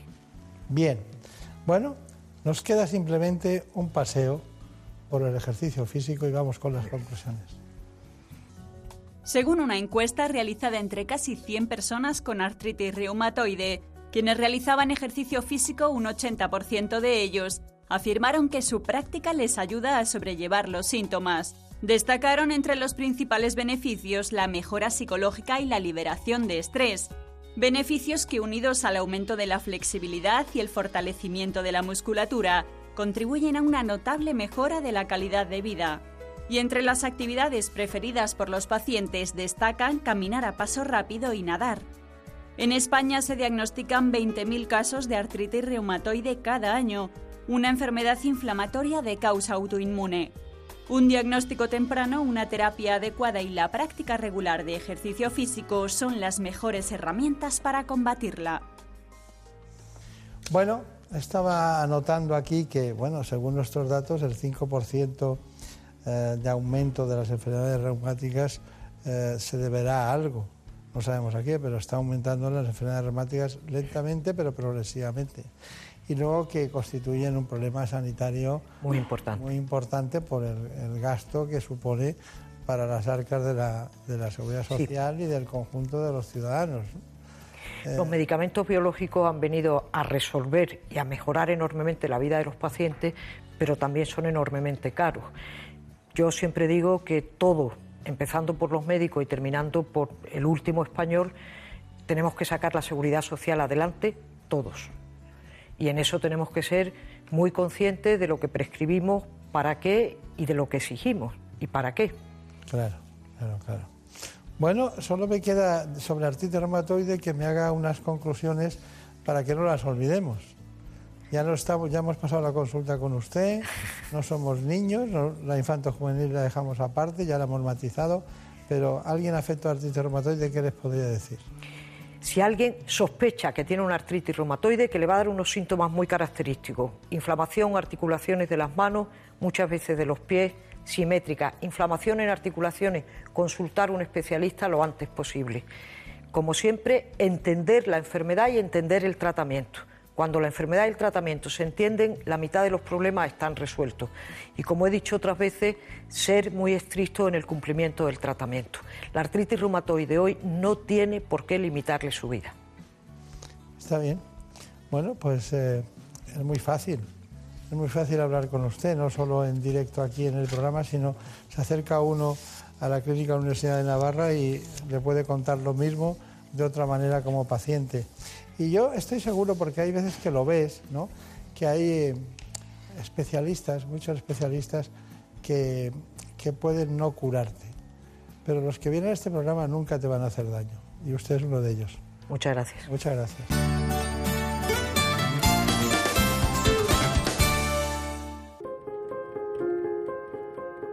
Las mejores ficciones sonoras en Onda Cero con el sello de Carlos Alsina. Tengo que consultarte una cosa, le dice secretamente.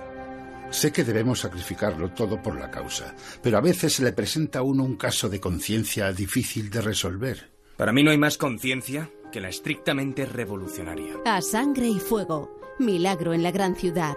El mago de Oz. Celia en la revolución. Cómpreme una radio. Buen día, ovejero. Buen día, señor. ¿Salió usted a caminar temprano? No, no, no camino. He pasado la noche en la cueva. Mi esposa está dentro. ¿Ha parido un crío? Moreno y menudo. Mm, el parto es una experiencia dura. Revive donde y cuando quieras las mejores ficciones sonoras de la radio creadas por Carlos Alsina. En la web y en la app de Onda Cero. Tenga vuestra merced a bien, mi señor Don Quijote, darme el gobierno de la ínsula que en esta rigurosa pendencia se ha ganado. Advertid, hermano Sancho, esta aventura y las semejantes a esta no son aventuras de ínsulas, sino de encrucijadas. Te mereces esta radio. Onda Cero, tu radio. Radio Estadio en casa. Seguimos haciendo deporte y cantando goles con nuevos fichajes. A ver qué es lo que está pasando en el Santiago Bernabéu, Hugo Matiachi.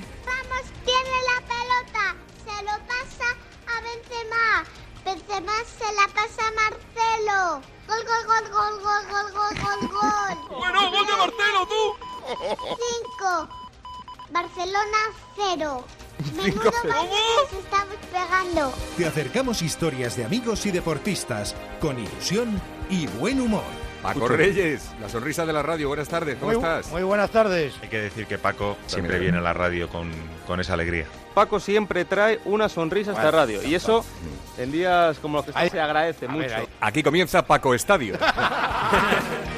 Radio Estadio en casa. Los sábados a las 5 de la tarde y domingos a las 6. Con Antonio Esteba y Javier Ruiz Taboada. Te mereces esta radio. Onda Cero, tu radio. Somos mentes inquietas, siempre buscando respuestas. Hablamos de ciencia y de historia, de lo lejano y de lo cotidiano. Partimos siempre de cero, pero tenemos la intención de llegar al infinito. Los sábados a las 4 de la madrugada, de cero al infinito, con Paco de León. Un programa con muchas preguntas y con todas las respuestas. Te mereces esta radio. Onda Cero, tu radio.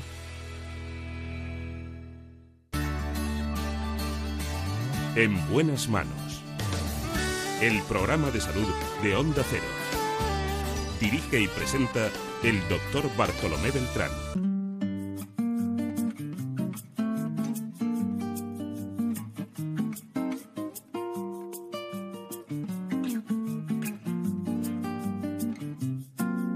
Prefiero no hacer caso a la cabeza.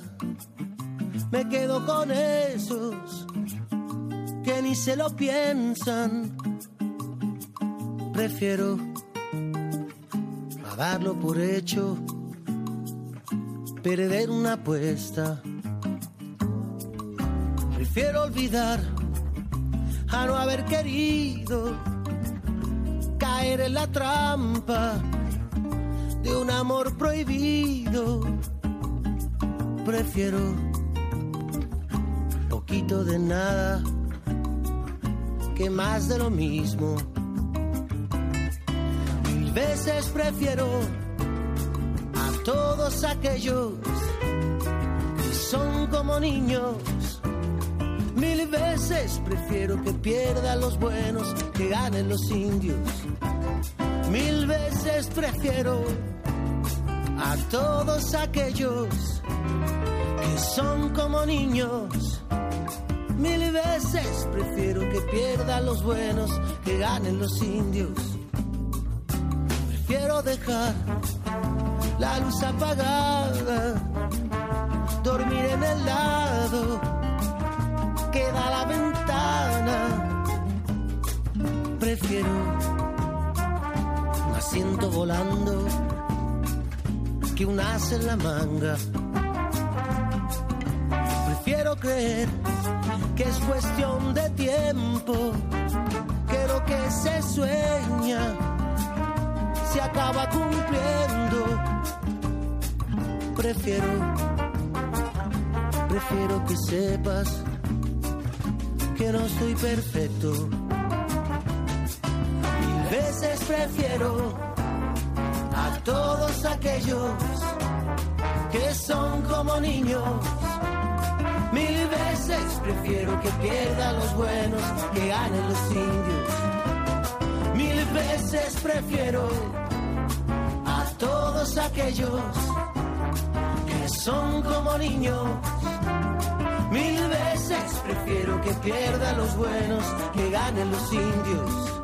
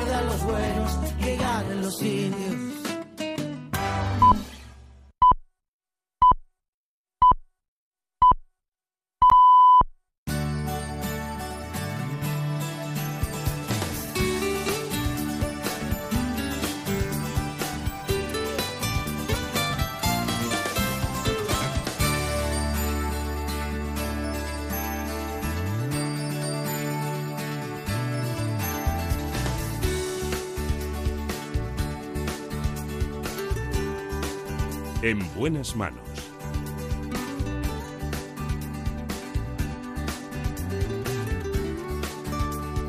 El programa de salud de Onda Cero. Dirige y presenta el doctor Bartolomé Beltrán.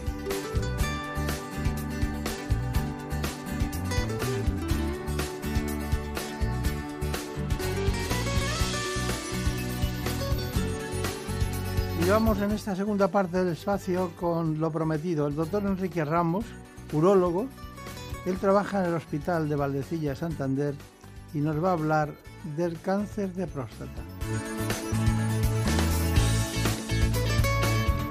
Porque unos 25.000 hombres son diagnosticados de cáncer de próstata cada año en España.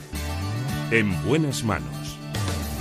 El programa de salud de Onda Cero. Dirige y presenta el doctor Bartolomé Beltrán.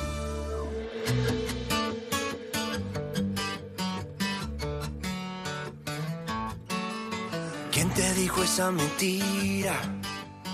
Que eras fácil de olvidar. No hagas caso a tus amigos, solo son testigos de la otra mitad. Dos besos son demasiado y un beso no bastará. Y aunque adviertan al soldado, si está enamorado, en guerra morirá. Ya no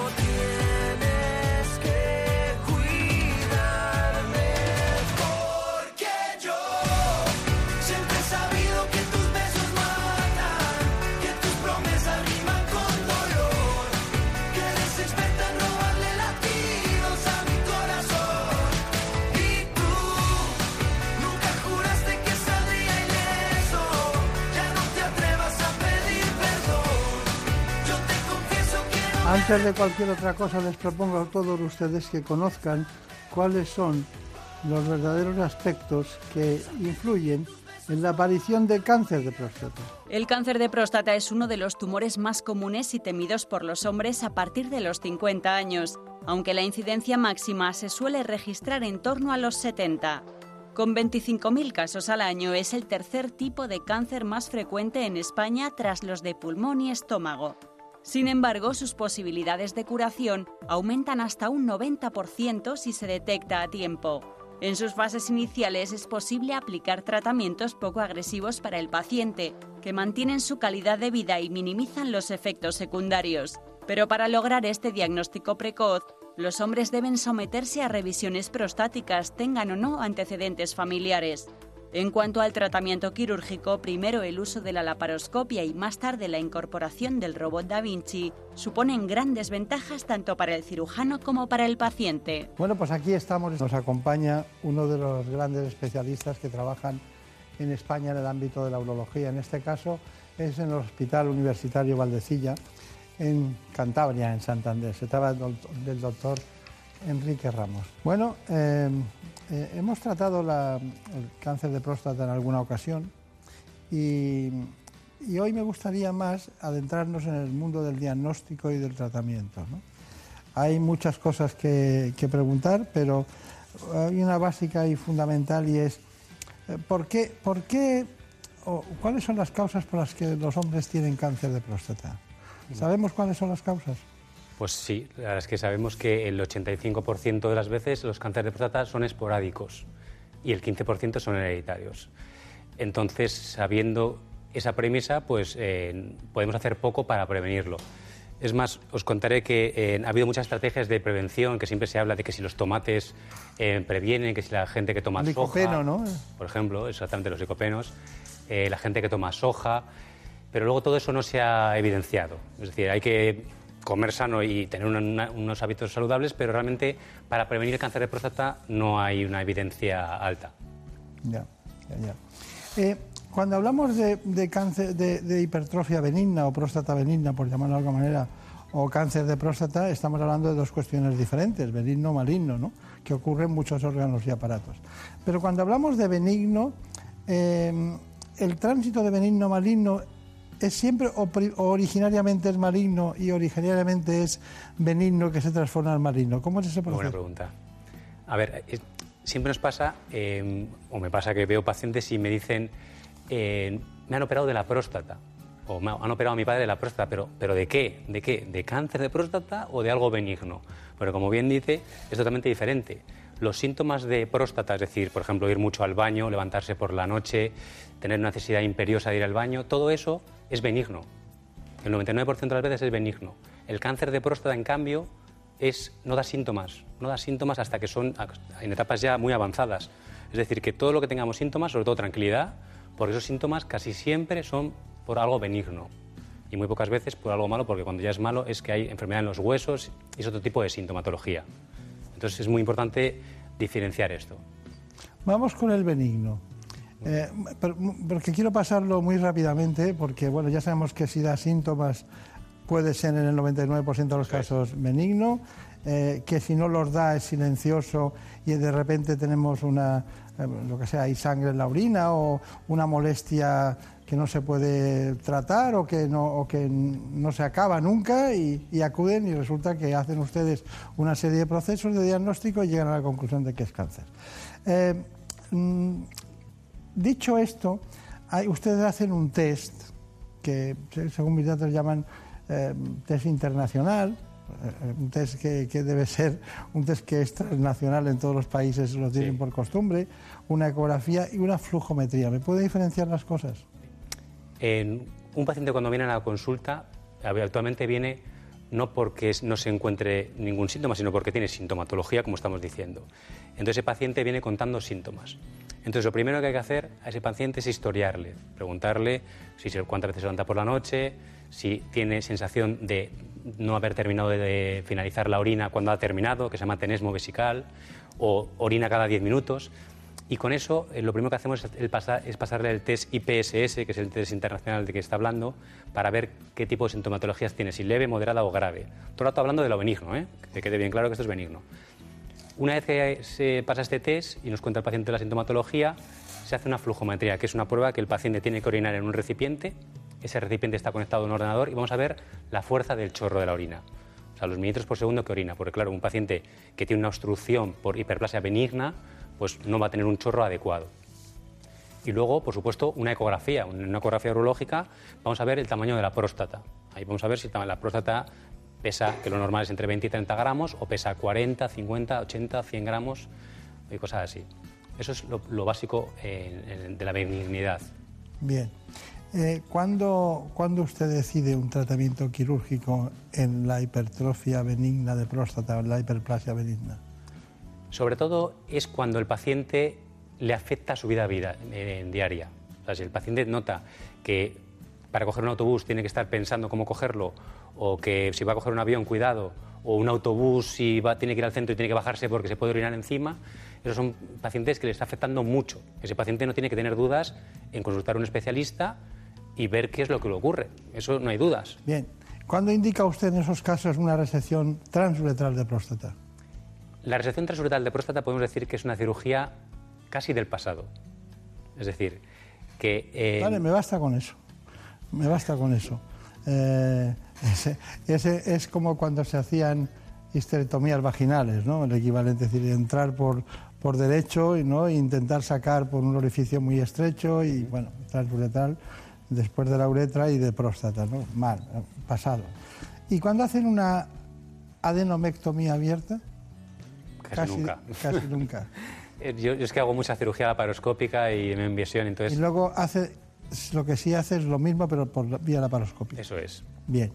Y luego tenemos, eh, ustedes llaman el vapor de agua, el rezum. ¿En qué consiste? ¿Lo hace usted? Sí. El Rezum es una técnica, eh, todo al final tiene que estar muy indicado en función de las características del paciente, porque no es lo mismo tener una próstata de 40 gramos que de 120. Entonces, el Rezum es una técnica muy cómoda, que es novedosa, lleva como 5 años en, en Estados Unidos y hace poco ha llegado a España, y es una técnica novedosa porque lo que hace es inyectar vapor de agua en la próstata. Ese vapor de agua, mediante una energía térmica, lo que hace es destruir el tejido prostático y con eso se agranda el canal para poder orinar bien. ¿Qué es lo que ocurre? Que esta técnica no vale para siempre, no, o sea, no vale para pacientes con una próstata de 150 gramos. Esos pacientes necesitan técnicas más agresivas, por decir de alguna manera. Bien. Eh, también usted, eh, cuando hablamos con usted, nos habló de la posibilidad del láser verde. ¿Lo practica? Sí. ¿En qué casos? Pues cuando ya la próstata no es tan pequeña como esta, sino que tiene más sintomatología, se puede hacer un láser verde. El láser verde lo que hace es vaporizar la próstata. Todo esto se hace a través del canal del pene, es decir, entramos endoscópicamente al, al pene y llegamos a, la- a nivel prostático y se hace o el rezum o láser verde.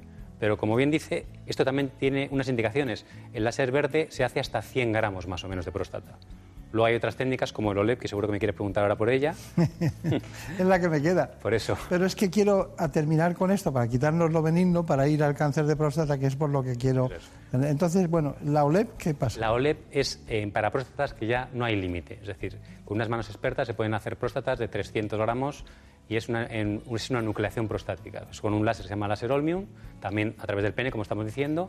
Se nuclea la próstata por dentro, porque realmente la próstata es como una naranja y lo que destruye son los gajos de la naranja. La cápsula siempre se deja. Eso que quede bien claro, porque además, como luego, hablaremos, el cáncer asienta en la cápsula, la cápsula no se quita para la benigna. Entonces, se quitan los gajos para hacer agujero, el agujero Claro, grande, al, ser benigna, ¿para qué vamos a quitar los...? se echa esa próstata a la vejiga y una especie de batidora, por nos entendamos, se hace pequeñita y se saca por el pene. Claro, claro. Eh, ustedes, ustedes deciden cada vez y en cada momento lo que tienen que hacer. Estaba mirando su, su biografía y aparte de Valdecilla, que es su centro, ahí es donde, ¿cómo se llama? Su zona de confort, ¿no? Le, le gusta mucho Valdecilla y trabaja allí periódicamente. Ha viajado por, por muchos lugares eh, en la disciplina de la formación con el Da Vinci y otras técnicas. Pero he visto que había estado usted en Santiago de Chile, ¿no? Sí. Allí hay un urologo muy competente que también tiene un robot que se llama el doctor Castillo y allí estuvimos con él también aprendiendo. Sí, sí. Y luego también ha estado en la Fundación Puigvert. También. Allí hice un fellow de un año de cirugía oncológica cuando estaba eh, de jefe el doctor Palou y Villavicencio de jefe de toda la urología y también estuve muy a gusto. Qué gente, a- aquella, ¿no? Muy bien, estuve encantado, la verdad. Sí, sí. Bueno, hemos situado eh, el cáncer de próstata. Así, abuela pluma, si yo le digo cáncer de próstata, ¿qué me dice? Pues le puedo decir varias cosas. Una que ya hemos comentado antes, que no hay una prevención real. La gente no tiene que cambiar su estilo de vida, pero tiene que hacer estilo de vida por, porque es sano para el cuerpo, ¿no? por el cáncer de próstata. Porque mucha gente habla de, quimioprevenciones y de prevenciones dietéticas que realmente no funcionan. Es mucho más frecuente en los afroamericanos y es mucho más frecuente en los en estadounidenses. ¿Por qué? Comparado con los asiáticos, por ejemplo. Aunque no haya quimio- quimioprevención, está claro que algo hay, porque si un asiático en Asia tiene una probabilidad de tener cáncer de próstata muchísimo menor que un estadounidense. Pero en cambio, si un asiático se va a vivir a California, la probabilidad casi se iguala con un americano. Entonces, está claro que nada influye, pero cuidado, que, sí- que sí que influyen todo un poquito. Claro, ¿Entienden? claro, O claro. sea que es muy importante. Eh, casi estoy por preguntarle qué- qué recomendaría usted en cuanto a alimentación, nutrición y hábitos de vida para evitar el cáncer de próstata. Bueno, pues eh, lo que nos recomienda cualquier persona, comer pocas grasas, vida sana, hacer deporte, no fumar, beber muy poco y, y ser lo mejor, lo más feliz posible. Qué vida más triste, ¿no? No, que va. Yo creo que no. ¿No? No. Usted le dice solo a los pacientes, no haga esto, no haga lo otro, no haga lo otro. Bueno, yo aconsejo. Está bien. Ah, Se habla poco de los de los de las muertes por suicidio, por accidentes de tráfico y son las, las más frecuentes, ¿no? Luego después en la mujer el ictus, en, en los hombres, pues eh, ya sabes que la acumulación del cáncer de colon, cáncer de pulmón, ¿no? son, son de las causas más frecuentes, porque el, el de próstata, eh, realmente el índice de morbimortalidad que debe conseguir un especialista como usted, ¿cuál es? Eh, mínimo, pero minimísimo. Sí. Sí, porque el, como la mayoría de los cánceres de próstata se diagnostican en etapas tempranas, la mayoría se curan. O sea, hay que operarlos y se curan. Solo un 20% de los pacientes diagnosticados van a progresar. Y además, cuando progresan, luego hay muchísimos tratamientos. Gracias a Dios, ahora hay muchos antiandrógenos, que han salido antiandrógenos buenísimos, y la mortalidad y la morbilidad se está reduciendo muchísimo. Está bien. Por eso lo entendías que, claro, ha cambiado, esto ha cambiado el, el panorama. Al final hay que pensar que no por tener cáncer de próstata no, no nos vamos a morir. Eh, Hay que pensar que es una enfermedad muy larga, muy larga, muy larga, que hay muchos tratamientos y que hay que ir, en función del, del momento, el estadio en el que estemos, ir agarrándose a uno u a otro y vivir todo lo posible. Y se vive muchísimos años. Está bien. Bueno, tenemos una- unas imágenes sobre la biopsia de fusión. Vamos allá. Esto es más de la parte benigna, que eso es una técnica que es para la hiperplasia benigna, no para el cáncer de próstata. Y lo que se consigue con esta técnica es una, es una cirugía que es ambulante, no hace falta ni siquiera estar en quirófano, se inyecta el vapor de agua que hemos comentado previamente y en 10 minutos el paciente se puede ir. Entonces, ahora esto sí que ya estamos pasando a la, a la resonancia magnética con fusión, que esto ya es para cáncer de próstata y lo que se hace es fusionar las imágenes de la resonancia magnética con la ecografía. Entonces, como veis, ahí en la resonancia magnética hay una especie de nódulo y se puede biopsiar directamente eso. ¿Por qué digo esto? Pues porque antes la biopsia de próstata se hacía de forma aleatoria, es decir, sin ver, se pinchaba la próstata y se pinchaba la próstata de forma aleatoria, 12 cilindros. Y ahora, en cambio, con la biopsia fusión lo que se consigue es ese cilindrito que estamos viendo, pincharlo específicamente, que es lo que hay que hacer, por supuesto, porque eso viene muchísimo mejor para diagnosticar. Está claro, está claro. ¿Usted la, la practican ustedes? ¿Sí? ¿Le gusta? Es que me parece, yo no me haría una biopsia convencional. Mm, Vamos. Lo que pasa que al final eso, por ejemplo, en la sanidad pública todavía no está instaurado. Entonces, eh, son cosas que hay que pagar, pero yo, si me tuviera que hacer una biopsia, una biopsia de próstata, me pincho lo que hay que pinchar. No me hago una biopsia aleatoria. Claro, y sobre todo porque da falsos negativos y otras cuestiones. Y, pero, pero usted trabaja en la sanidad pública. Sí, sí. ¿Y lo tienen? No, en la sanidad pública no. Lo tenemos en la privada. Ni tampoco en, en Valdecillas. No. Pero lo tendrán pronto, imagino. Hombre, estamos luchando para que se imponga, es que tiene que ponerse. Eso es un- algo, en mi opinión, básico. Quería estar puesto en todos los hospitales, pero no está en. Yo creo que está en uno de toda España, público. Ya, ya. Bueno, pues le deseo que pronto lo tengan para que ello, sí. los pacientes tengan lo que usted desea para usted mismo, ¿no? Que en, en el caso de que tuviera que no le pase, pero que tuviera que ser así. A mí me tiene loco el PSA. Sí, por la, porque a mí me gustan las, las, las cifras de cualquier tipo de analítica o de diagnóstico precoz que sean eh, exactas, hasta aquí o hasta ahí. Y con el PSA1 Sí. es la, la única que, bueno, cada uno, cada profesional va teniendo su manual de estilo y su hoja de ruta con el PSA, pero eso no, no es Pero tenemos la resonancia magnética. Si hay un PSA variable, como bien dice, y ese PSA empieza a subir a 4 o 5 y, por ejemplo, ese paciente no se quiere biopsiar, aparte de haber otras pruebas que se llaman ProPSA, eh, que se llaman eh, bueno, PCA, PCA3, hay otro tipo de pruebas, pero a mí la que más me gusta y la que yo creo que es fundamental es hacer una resonancia magnética prostática, multiparamétrica prostática, porque eso nos va a decir si hay algún foco que marque y que digamos, este foco igual hay que pincharlo. Es la precisión, Eso claro. es. Muy bien. Esto está cambiando muchísimo. Bueno, eh, ¿y radioterapia? Radioterapia no soy más indicado para hablar porque me gusta mucho más la cirugía, pero sí que es verdad que pacientes seleccionados, sobre todo pacientes mayores, que igual la cirugía no le vas a aportar esas ventajas eh, y esa supervivencia, pues yo creo que la radioterapia puede, puede venir bien. Antes, Marina, eh, que eh, estaba con las metástasis. Sí, bueno, porque pensaba que la metástasis a vejiga era, era bastante probable dada su cercanía. Es la, la duda que me ¿Cuáles ha son las. La ósea, Lo, ¿no? lo más frecuente es ganglionar, los ganglios regionales que se llaman, que es N1, y luego sobre todo óseo. Es lo, es lo frecuente en próstata. Ella pensaba en la, en la proximidad anatómica, Ya, ¿no? pero luego no. No es así, es, es ósea. Y es por el tema de la, del, diríamos, de todo el aparato vascular que tiene el entorno que va más hacia, hacia la zona. Ahí debe, debe recogerlo todo. ¿Qué, qué, qué malo es una metástasis a, a, la- a las, a las vértebras. Es una cosa muy Si dolorosa. solo es una, se puede Hombre, hasta- claro. también se trata con radioterapia, con SBRT y viene muy bien. Lo que pasa es que claro, cuando ya no es una, sino seis, siete, ocho ya, entonces estamos hablando Mm. de lo que dice que ya entonces el problema es gordo. Pero entonces, ¿qué nos quedamos? ¿Con, con esta el láser verde o el OLED? ¿Qué hacemos? ¿Qué hace usted? ¿Cómo decide una u otra? Personalización del paciente. O sea, si el paciente tiene una próstata de hasta 80, por generalizar, ¿eh? hasta 80, 90 gramos, se puede hacer láser verde perfectamente y con muy buenos resultados. Si la próstata pasa de 100 gramos, claramente hacer un, un Olmium, que es la cirugía OLEP. Está bien, está bien. Bueno, ¿cuáles son sus conclusiones respecto a ventajas e inconvenientes del Da Vinci? Cáncer de próstata. Por supuesto. Eh, el robot es una maravilla. O sea, el operar con el robot Da Vinci lo que nos da es una precisión porque quita el temblor esencial. Es decir, si normalmente con cirugía laparoscópica o abierta tenemos un temblor, que todo el mundo tiene un temblor X, pues el robot te lo elimina. Entonces no hay ningún tipo de temblor. Luego, por supuesto, la visión 3D. O sea, vemos en tres dimensiones que con la cirugía laparoscópica solo vemos en 2D. Y luego que los grados de libertad que nos dan los- las manitas del robot. O sea, esas manitas del robot nos dan muchísimos grados de libertad. Nos permite hacer maniobras que laparoscópicamente no, no somos capaces. Entonces, toda esta combinación de factores nos hace que la cirugía sea muchísimo más precisa.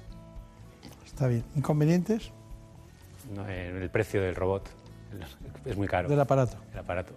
Actualmente un robot nuevo ahora mismo cuesta casi 2 millones de euros. Claro, distribuir eso para que sea rentable para tenerlo es, eh, es caro, Muy complicado. es complicado. Pero la salud también es, es mejor, ¿no? Sí, es que solo, solo encender el robot, solo encenderlo, o sea, ya no la, la compra, sino encender el robot para operar a un paciente, son más o menos 6.000 euros. Entonces, claro, los fungibles, de las pinzas, todo esto es, es muy caro. Bueno, pero eso cuando está en un en territorio público o en algún sistema privado que tenga muchos casos no vale eso. No, pero encender el robot es muy caro, ¿eh? Es- es- es- son precios eh, desorbitados. Piense que las pinzas, una tijera del robot, tiene 10 usos y no se, pu- no se puede usar 11. Entonces la casa comercial no, funciona, o sea, lo- yo pon- pones la, eh, la tijera y no, funciona al, onceavo. Entonces hay que cambiarla y eso todo es muy caro. Está bien. Bueno, ha sido verdaderamente un placer eh, el doctor Enrique Ramos que esté con nosotros otra vez. Ya sabemos dónde está el Centro de Urología eh, mínimamente invasiva de, de Santander y también el Hospital de Valdecilla, los conocemos los dos perfectamente. Es una referencia en la urología española, eh, a pesar de que, bueno, no vamos a decir la edad, pero tiene un equipo también de compañeros muy joven, él les llama socios, el Centro de Urología mínimamente invasiva de Cantabria en el Hospital de Valdecilla de Santander. En buenas manos. El programa de salud de Onda Cero.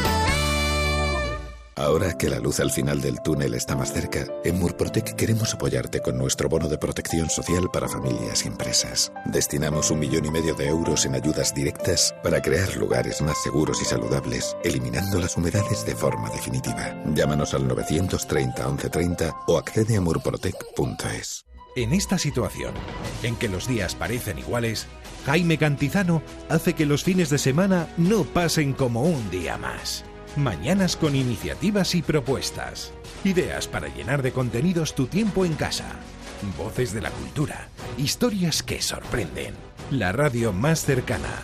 La que te cuenta y te escucha. Son días de radio. La radio no para, no lo ha hecho nunca, menos ahora. Sábados y domingos, Jaime Cantizano entra en tu casa para hacer un paréntesis en tu semana. Para informar, para acompañar, para entretener, especialmente en este tiempo que nos toca vivir, en estos días que nos tocan eh, vivir. Por fin no es lunes. Los fines de semana desde las 8 con Jaime Cantizano. Onda Cero, aún más cerca de ti. Te mereces esta radio. Onda Cero, tu radio.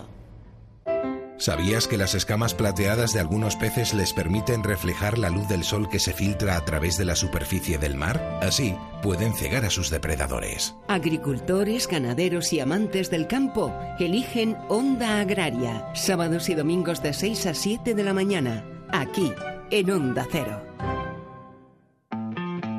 Ahora que estamos más separados, realmente estamos más cerca que nunca.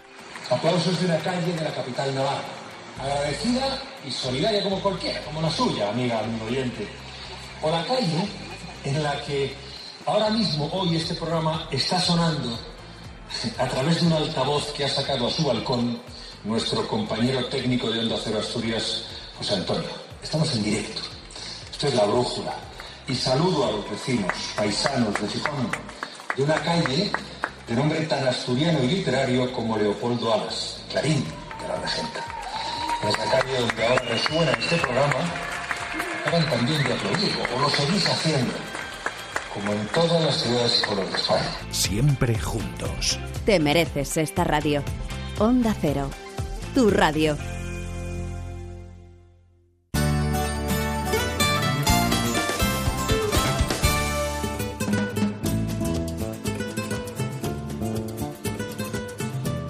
Ha llegado el momento de conocer lo que publican nuestros compañeros de La Razón en ese suplemento de A tu Salud.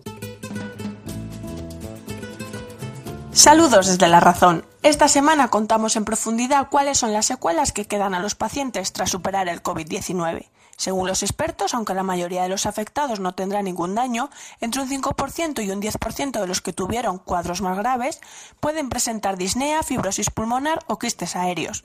Por todo ello, los neumólogos comenzarán en junio las revisiones preventivas a pacientes que se infectaron. Además, entrevistamos a Jesús Aguilar, presidente del Consejo General de Colegios de Farmacéuticos, quien confiesa que la farmacia ha sido infrautilizada en esta crisis sanitaria. También entrevistamos al doctor Álvaro Rodríguez Descure, presidente de la Sociedad Española de Oncología quien asegura que es probable que haya un descenso en los diagnósticos de cáncer por el COVID-19. Por otro lado, explicamos que el CSIC ve poco probable el contagio del coronavirus en las aguas de playas y piscinas. Y en nuestra sección de alimentación contamos que la microbiota intestinal juega un papel decisivo en el control del COVID-19, ya que un reciente estudio de China confirma que tener una buena diversidad en la microbiota mejora el pronóstico del coronavirus, y esto se logra con una alimentación rica en frutas y verduras y pobre en grasas saturadas. Contamos además cómo se realizan las endoscopias seguras en la era post-COVID. Y en nuestra contra, entrevistamos a Silvia Congos, psicóloga que acaba de publicar el libro Confinamiento, en el que nos da las claves para superar, superar esta situación de la mejor manera posible. Pero esos son solo algunos de los contenidos. Encontrarán más información en las páginas del suplemento a tu salud y durante toda la semana en nuestra web www.larazón.es barra tu salud. Sin más, que pasen una feliz semana. En buenas manos. El programa de salud de Onda Cero. Dirige y presenta el doctor Bartolomé Beltrán.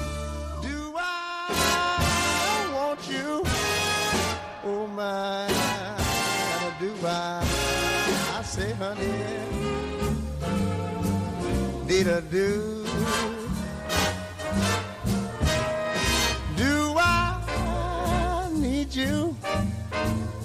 My, and I do I?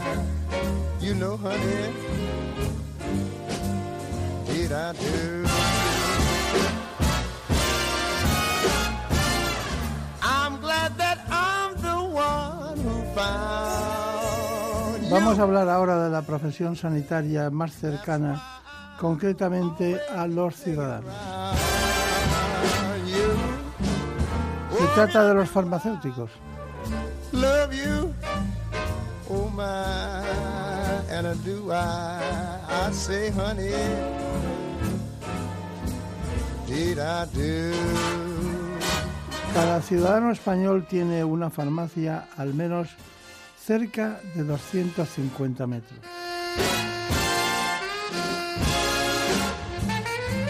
Es el órgano asistencial y sanitario más próximo a la ciudadanía. Cada día son más asistenciales, más digitales y más sociales.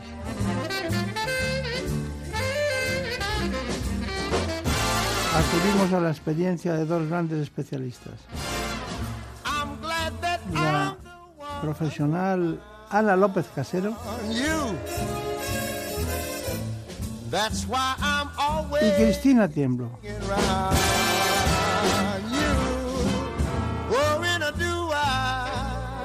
Love you. En principio, lo mejor es que conozcan ustedes cuál es su actividad y en qué consiste esta profesión. La profesión farmacéutica está experimentando cambios acelerados. Este profesional en las últimas décadas ha pasado de tener un papel pasivo, dispensar medicamentos, a tener uno activo. Se le han atribuido una larga lista de nuevas funciones como el seguimiento de los tratamientos, el fomento de la adherencia, la detección precoz de enfermedades, labores de farmacovigilancia, un amplio abanico de actividades que contribuyen a la salud de los ciudadanos y a la sostenibilidad del sistema sanitario. En España en la actualidad hay más de 72.000 farmacéuticos colegiados, de los que más de un 70% son mujeres, que ofrecen asistencia sanitaria a la población desde diferentes ámbitos de actuación. De ellos, cerca de 50.000 desarrollan su labor profesional en alguna de las más de 22.000 oficinas de farmacia. Además de la farmacia comunitaria, otras modalidades muy elegidas son dermofarmacia, alimentación y ortopedia. Y también existen otros muchos ámbitos en los que trabajan estos profesionales de la salud. Análisis clínicos, investigación, farmacia hospitalaria, industria y distribución farmacéuticas. El farmacéutico cumple un rol específico e insustituible dentro del equipo sanitario papel que se ha ido reforzando con el paso de los años. ¿Qué tal? ¿Cómo se encuentran? Vamos a hablar hoy de un colectivo sanitario muy especial.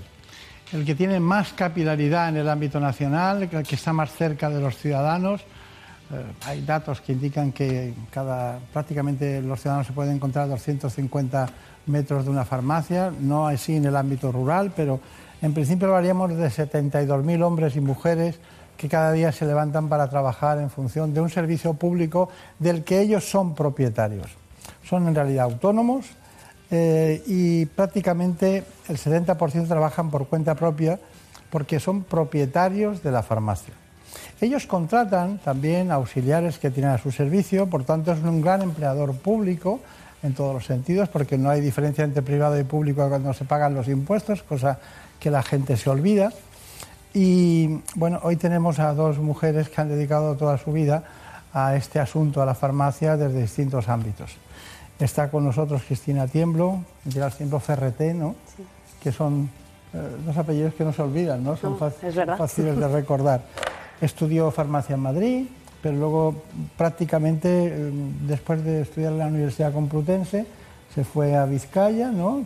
Ha tenido farmacia allí, ha pasado por todos los estamentos, pero se puede decir que usted ha sido la, la que ha introducido en España, a nivel de la farmacia, la dermocosmética en el sentido de la, de la atención a los ciudadanos, ¿no?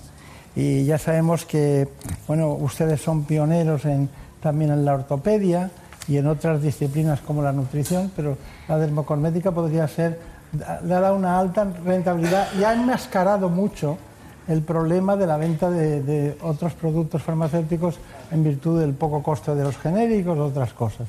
¿Usted lo ha vivido así? Bueno, sí que es verdad que, la dermocosmética, o a nosotros nos gusta más hablar de productos de dermofarmacia, porque realmente eh, son productos cosméticos, es verdad, destinados al tratamiento tanto de personas sanas como de personas con alguna patología, pero que eh, con el plus que le da el Consejo Profesional Farmacéutico, eh, por eso nos gusta más denominar los productos de dermofarmacia. Y sí que es cierto que, bueno, pues es un ámbito en el que muchos farmacéuticos que además eh, están ilusionados y apuestan por la formación, apuestan por la profesionalidad, hemos conseguido, o por lo menos seguimos intentando, ser referente para, la población a la hora de hacer sus consultas y, y buscar de, qué manera pueden tener un, buen tratamiento de su piel, no siempre, como digo, con patología, porque hay muchas personas sanas que también buscan la recomendación del, farmacéutico como profesional sanitario a la hora de, recomendarles un producto para, su piel. Claro, es lógico. Bueno, no, no está tan lejos, pero siempre está aquí, pues una gran farmacéutica que es eh, nuestra querida amiga Ana López Casero, de segundo apellido Beltrán. Bueno, eso es una anécdota seguro porque no tiene nada que ver, pero bueno, es así, no, no somos familia, pero podíamos serlo. Eh, ella mm, es un referente, ha estado en varias escuelas de negocio, en el ADIS, en el PCDG, en el, en el PLEZ, en el, en Deustop Business School, que es lo único que le asemeja. ¿Ha llegado a estar allí en Bilbao? No, no, no, lo hice en Madrid. Lo hizo en Madrid, ah, en Madrid. Bueno, eh, a mí me... Eh, es de la Escuela Europea de, Coaching, que es una cosa que me llamó mucho la atención de su currículum. A ver, enséñame las manos. Esta señora le gusta el piano. Me gusta, es profesora de piano, ¿no? Bueno, hice la carrera, sí, la verdad que no, no he ejercido, pero sí, sí, tengo Es que es una carrera muy larga, ¿no? Muy larga, muy larga, muy, Muy bonita, larga, vale. muy larga. Y luego Castilla-La Mancha, lo ha sido todo. Manchega, manchega. El proceso ha sido continuado. Primero la farmacia, luego vocal, luego presidenta del colegio, presidenta de, la- de lo que es la comunidad, de, de todo, de todo el Consejo Farmacéutico. Luego llega a Madrid, estuvo en la Fundación Luzón, luchando apasionadamente por los niños con esclerosis múltiple y otros problemas, por el ELA. La ¿no? ELA, sí, sí. Por el ELA. Y, y bueno, y ahora vuelve al colegio. ¿no? ¿Por qué? Pues por vocación. Yo siempre digo que soy hija de un farmacéutico de raza. Mi padre, Antonio López Casero, pues fue un farmacéutico que llevaba su profesión en, en su ADN y desde que era pequeñita pues me dijo que una de las mejores maneras de trabajar por mejorar la vida de los demás era ser farmacéutico. ¿Dijo eso? Sí. Y recuerdo, pues siempre cuando paseaba por la playa con él y, bueno, múltiples escenas familiares que todos podemos recordar, ¿no? Con nuestros padres, pues siempre quise ser farmacéutica, la verdad. Claro. Y fui farmacéutica, pues por vocación y por convicción. Después es verdad que cuando uno es farmacéutico y tiene esa vocación sanitaria, tiene también una gran vocación social. Y esa vocación social, pues es la que me ha hecho estar después en otros ámbitos, como es la Fundación para Enfermos de ELA y otras fundaciones que también eh, he tenido la responsabilidad de dirigir, pero, pero he vuelto a mi profesión pues porque estoy enamorada de ella, la verdad, me encanta. Claro, claro. Y veo además muchas cosas que se pueden hacer y que hoy por hoy pues todavía lo hacemos tímidamente, ¿no? Para eso estamos aquí, claro. Para, para dibujar el futuro. Eh, Campo de Criptana, ¿no? Eh, La Mancha Alta, ¿no? Sí, sí. Mancha Tierra de Alta, Molinos. Tierra de Molinos, Quijote. Quijote, de Sancho eh, Panzas también. Eh, ¿Es posible que fuera Sarita Montiel de allí? Sarita Montiel, claro que sí. ¿Y usted? Sí, sí. Porque no, no hay otros los... de- Sí, sí, bueno, tenemos otro muy famoso, Luis Cobos, también es de, Ah, bueno, también Luis es allí, pero vamos, sí, sí. Sara Montiel puso a, a Campo de Cristana en el mapa porque es verdad que siempre decía que, que era de allí Claro. y hay mucha gente que conoce nuestro pueblo por, por ella, ¿no? Y ahora, bueno, pues tiene unos grandes activos turísticos. Claro. Y- Pero usted no lo va a borrar. Lo puso en el mapa, pero No, usted no, no, lo va a borrar. no lo voy a borrar, no, no, no. Yo- Y también las puestas de sol con los molinos están bien, ¿no? Sí, sí, También. preciosas.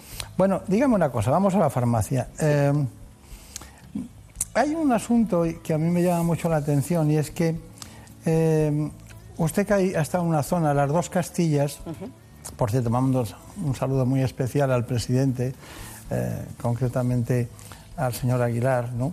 Jesús Aguilar, que es un presidente que es concretamente de Burgos, ¿no? Sí. Que conoce bien todo lo que es la zona, la, la España despoblada y todo eso Muy que bien. vienen ahora a contarnos, ¿no? Pero que se, se conoce en profundidad. Ustedes los farmacéuticos los primeros, ¿no? Los primeros, sí. Eh, entonces, ¿qué, ¿cuál es la función real de un farmacéutico en esa zona? ¿Qué puede hacer? ¿Qué hace? ¿Qué ayudas necesitan? ¿Cómo funcionan? Brevemente, por favor. Muy bien. Hay 2.000 farmacias en España que están en poblaciones de menos de 1.000 habitantes y de esas 2.000, 1.000 están en poblaciones de 500 habitantes. Con lo cual, pues eh, se puede imaginar y se podrán imaginar la gran labor sanitaria y social que hace el farmacéutico allí. Hace una atención sanitaria integral y hace de todo. No solo dispensa medicamentos, eh, tiene además un gran contacto y, una, y un gran trabajo con todo el resto de profesionales sanitarios, con médicos, con enfermeros, bueno, con, con todas las personas que se ocupan de la atención al paciente.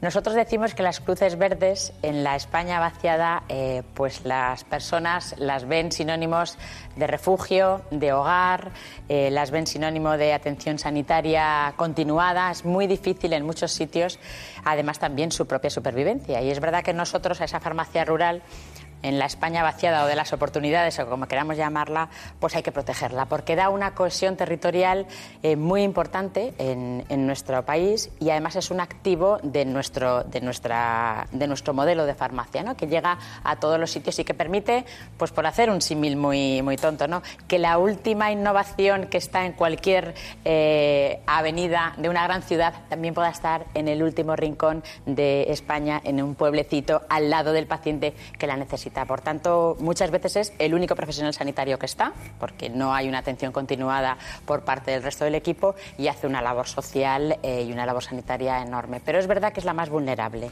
Una pregunta muy rápida. ¿El, el horario de una farmacia rural es de 24 horas? Bueno, hay muchas farmacias rurales que tienen horarios eh, más pequeños, pero la mayoría son 365 días, 24 viven horas. allí. O sea, sí, sí, viven allí, efectivamente. Claro, ¿no? claro.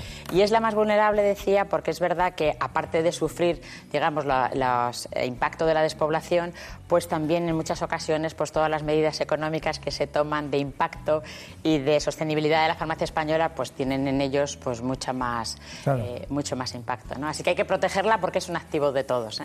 Está bien, está bien. Bueno, hay un asunto que a mí me interesa particularmente, pueden contestarlo ustedes dos, que es la digitalización de la farmacia. Hoy en día la farmacia, eh, como cualquier organización sanitaria, está en un momento de disrupción por la era digital, ¿no? Y salen muchas cuestiones. Ana López Casero. Bueno, la farmacia del futuro o es digital, conectada e innovadora o no será farmacia. Con lo cual nosotros desde el Consejo General estamos liderando la digitalización de lo que es la dispensación, para que todo el mundo nos entienda, pues estamos trabajando en la receta electrónica privada, la veterinaria, la de Muface, ISPAS, etcétera, etcétera, para que todo el mundo pueda viajar por todo el territorio con su tarjeta. Y estamos trabajando mucho con el resto de los profesionales sanitarios para hacer eso posible. Y además hemos conectado a todas las farmacias del país en red, las 22.000 están trabajando en red y eso sin duda pues va a permitir que todos los farmacéuticos puedan realizar servicios además de la dispensación de medicamentos, que es por lo que normalmente nos conocen todos. ¿no? Está bien, pero dentro de eso, de la digitalización de la farmacia, hay, por ejemplo, proyectos. ¿Qué es eso del proyecto de Teruel? ¿Qué es eso? Bueno, el proyecto de Teruel es, eh, estamos haciendo una experiencia piloto, se llama Mi Farmacia Asistencial. Va a haber un antes y un después, seguramente después de esta experiencia piloto, y va a permitir, o lo que permite es que el farmacéutico registre todo lo que se dispensa. Y una vez que el farmacéutico registre lo que se dispensa, eh, todos los pacientes tendrán en su tarjeta su historial farmacoterapéutico y podrá ir a cualquier farmacia del país, eh, que estaremos todas conectadas en red, y podrá adquirir un medicamento con receta o sin receta, pero el farmacéutico podrá el consejo adecuado, podrá detectar si hay algún problema relacionado con el medicamento, derivarle al médico, etcétera, etcétera. Así que es un, proyecto de servicio al paciente, como, como siempre. Y dentro de ese, de ese ámbito, tengo aquí anotado lo de la verificación de los medicamentos. ¿Eso en qué consiste? Bueno, pues eso ha consistido en que desde el 9 de febrero todos los, eh, todas las personas de este país pueden estar tranquilos, aunque ya lo estaban, pueden estar más tranquilos, porque todos los medicamentos que se dispensan en nuestras farmacias son auténticos. Ha sido por el cumplimiento de una normativa europea, España es referente en el cumplimiento de esta normativa y todas las farmacias en red garantizan la seguridad del paciente. Bueno, en dos ocasiones eh, y me gustaría que Cristina Tiemblo lo matizara. En dos ocasiones, Ana López Casero ha hablado de la, conquista social de los ciudadanos por parte de, la farmacia, de la farmacia española. ¿Me lo puede explicar eso? Bueno, yo creo que, y estoy segura, que lo que ha querido decir es que verdaderamente eh, el modelo de farmacia que tenemos en España eh, es el orgullo, eh, por lo menos de los farmacéuticos, y además contribuye a que el Sistema Nacional de Salud que tenemos funcione como funciona. Somos uno de los pilares que, hace que el Sistema Nacional de Salud español sea también de los mejores. ¿Por qué? Pues, bueno, en principio porque tenemos una extensión, tenemos 22.000 farmacias en toda España, como hemos dicho, con muchos profesionales sanitarios, tantos como 57.000, trabajando eh, por y para los, ciudadanos y además eh, con una capilaridad y con una extensión que hace que cualquier ciudadano pueda tener acceso al, medicamento en su propio municipio, lo cual creo que es muy importante. Insistimos en la importancia de la, farmacia rural y, en que estamos trabajando también por y para esa farmacia rural para que se mantenga esa situación. Vale, pero claro, hay muchas ciudades. ¿Qué hacen ustedes en la prevención y promoción de la salud? Hombre, ya sé que, cada vez ves el aparato de tensión, eh, un apartado en lo que incluso algunas más grandes tienen un área de nutrición, pero ¿qué hacen ustedes en prevención y promoción de la salud? Bueno, yo creo que el trabajo de la farmacia española en prevención y promoción de la salud va más allá de, esto que acabas de citar. Trabajamos con, planes nacionales de prevención del SIDA, de eh, antibióticos, eh, trabajamos en el Plan Nacional de, de, VIH y además eh, en campañas que organizamos desde el propio Consejo General, lideradas por los propios farmacéuticos en fotoprotección, en hidratación, campañas especiales dirigidas a mm, grupos de población. Estamos haciendo más cosas de lo que es simplemente una toma de tensión en una farmacia o una determinación en una farmacia. Colaboramos con planes nacionales de salud que, creo que eso es muy importante también destacar. Está bien, está bien.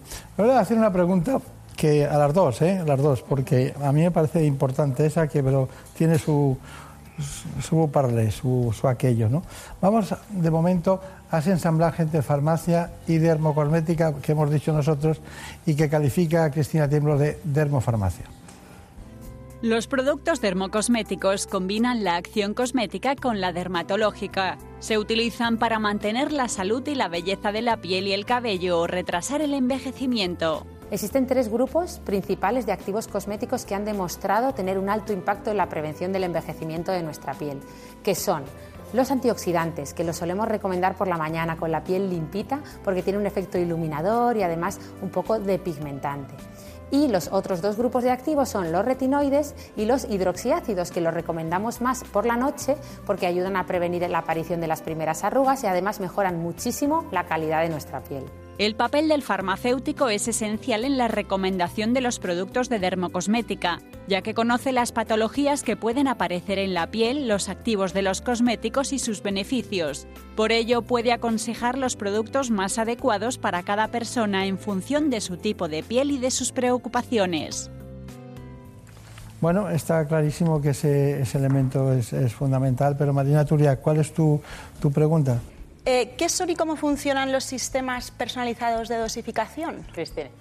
Vale, pues eh, los sistemas personalizados de dosificación precisamente lo que hacen es eh, dosificar de lunes, vamos a poner de lunes a domingo, la medicación de cada de las personas en las diferentes tomas. Es decir, son unos sistemas en los que en una, en una planilla, en unos, unos alveolos, se mete la medicación del desayuno, de la comida, de la cena o como la tenga pautada para dar seguridad, para saber que ese, que ese, paciente se está tomando su medicación. Son sistemas de, además que simplemente eh, garantizan la adherencia a los tratamientos porque es fácil ver que la persona se lo ha tomado o no se lo ha tomado, cuando la medicación está se la ha tomado, cuando no está somos conscientes de que no, pero es que además facilitan mucho el trabajo de los cuidadores y de las personas que están eh, a cargo de los pacientes. ¿Cuáles son las deficiencias o las posibles incluso dificultades que tiene la, profesión farmacéutica. ¿Ha contestado esto? Nos encontramos ante una sociedad cada vez más formada, informada y, por qué no decir, digitalizada. Y los farmacéuticos hemos estado siempre ahí, tenemos 800 años de, historia y ahora mismo también estamos con los ciudadanos creciendo eh, con ellos. Educamos sanitariamente, somos la primera puerta de entrada de la, de la sanidad y ayudamos al ciudadano a que pueda utilizar sus medicamentos de una manera eh, adecuada. Los retos que tiene por delante la, profesión farmacéutica son seguir caminando como lo hemos hecho durante estos 800 años de, de, profesión junto con nuestros ciudadanos, dándoles lo que ellos realmente necesitan en su día a día, fundamentalmente en todo aquello que rodea el medicamento, porque el farmacéutico es el experto en el medicamento y para eso estamos ahí, para ayudarlos a realizar un mejor uso de su, de su medicación, de su tratamiento y mucho más allá. Al final las tareas de educación sanitaria, promoción de la salud, prevención de la, de la enfermedad, lo que queremos es que el ciudadano dure o tenga una calidad de vida durante más años posibles, es decir, que cronifique o que enferme más tarde. Y en toda esa tarea vamos a seguir eh, a su lado. Estrategia clara, somos asistenciales, somos sociales y somos digitales. Y en esa línea seguiremos trabajando para darle lo mejor a nuestros ciudadanos lo sabe muy bien la secretaria general, ¿eh? es la secretaria general? Lo ha matizado perfectamente. Bueno, a, Ámbar 2, eso lo decía Jesús de Vida, las dos, a Ámbar 2. Me gustaría que me, dijerais el envejecimiento y la cronicidad y la dependencia. Personas mayores, más de 65 años, son crónicos, se atienden en, los, en la atención primaria en salud. ¿Qué hacen ustedes? Bueno, pues ahora mismo yo creo que nosotros eh, hacemos un papel muy activo en la dispensación de medicamentos, detectando problemas que puedan tener con su medicación y queremos hacer más cosas como es el seguimiento de los tratamientos en coordinación con el equipo médico. Hemos hecho diferentes estudios, pero lo más importante es que si el farmacéutico interviene en el seguimiento de los tratamientos crónicos junto con el profesional médico, disminuye sin duda el gasto sanitario, mejora la calidad de vida del paciente, disminuye las visitas a urgencias, disminuyen también las ingresos hospitalarios, etcétera, ¿no? Y además, pues hace más sostenible el sistema, con lo cual el papel del farmacéutico como, y el papel de la farmacia como un nivel asistencial más, junto con el resto de los profesionales sanitarios, es determinante para poder abordar ese gran reto de la cronicidad y la dependencia que se tiene en este país y en el resto del mundo, ¿no? Muy bien. Cristina Tiemblo, sobre este tema. Creo que está, está todo dicho, pero mm, a mí me gustaría también insistir en que el farmacéutico comunitario, el farmacéutico de oficina de farmacia, se siente muy implicado en esta labor y de verdad que queremos que, se tenga en cuenta esa, esa, implicación, esa ilusión y esas ganas de, colaborar en este, en este hecho, porque para nosotros, nuestros pacientes, es que son, son lo más importante. Entonces, mm, colaborar con ellos, de verdad que, que, estamos muy implicados. Muy importante también, eh, que no no quiero olvidarlo, la adherencia a los tratamientos. La intervención del farmacéutico hace, eh, como otro profesional más del ámbito sanitario, hace que mejore mucho la adherencia al tratamiento. Claro, y evitar esas mesitas de noche que se llamaban así, ¿no? llenas de medicaciones, ustedes con eso contribuyen a que vaya disminuyendo, se vaya tomando adecuadamente lo que corresponde. De todas maneras, también a las dos, y luego vamos con las conclusiones rápidamente, pero sean breves, me gustaría saber, ¿por qué cuando un político llega a una comunidad autónoma y le, encargan la responsabilidad de, la sanidad, automáticamente dice, tienes que ahorrar? Automáticamente hace, mira la lista de cosas y lo primero que hace es pagar un tajo en la farmacia. Bueno, pues eso quisiéramos saber también nosotros, porque nosotros lo que queremos es decir, utilízanos más. Decimos que somos los recursos sanitarios más infrautilizados del sistema y lo que hacemos cuando tenemos una reunión con cualquier persona del ámbito público es aprovecha la red de farmacias que tienes este país, aprovecha el talento de los profesionales que están detrás y la vocación de servicio. Que participemos en salud pública, que participemos en estrategias de cronicidad, que participemos en todos los programas sociales y a nosotros también nos gustaría que nos vieran como una inversión, ¿no? Porque además nuestra actuación, estoy segura, porque además así lo hemos medido, siempre hace que el sistema sea mucho más sostenible y podamos ahorrar. Pues es que ciertamente lo que, lo que dice Ana así es. Eh, entendemos que nos tienen que ver como una inversión, no como un gasto, y, que lo que estamos aportando precisamente es eh, ayuda a la sostenibilidad del sistema contribuimos a que el Sistema Nacional de Salud sea sostenible desde el momento en el que participamos, colaboramos, como bien hemos dicho, en, programas de adherencia, de cronicidad, de atención, con lo cual, eh, bueno, pues sí que es cierto que no sabemos muy bien por qué somos el objetivo, pero bueno, también aportamos mucho y eso hay que hacerlo ver.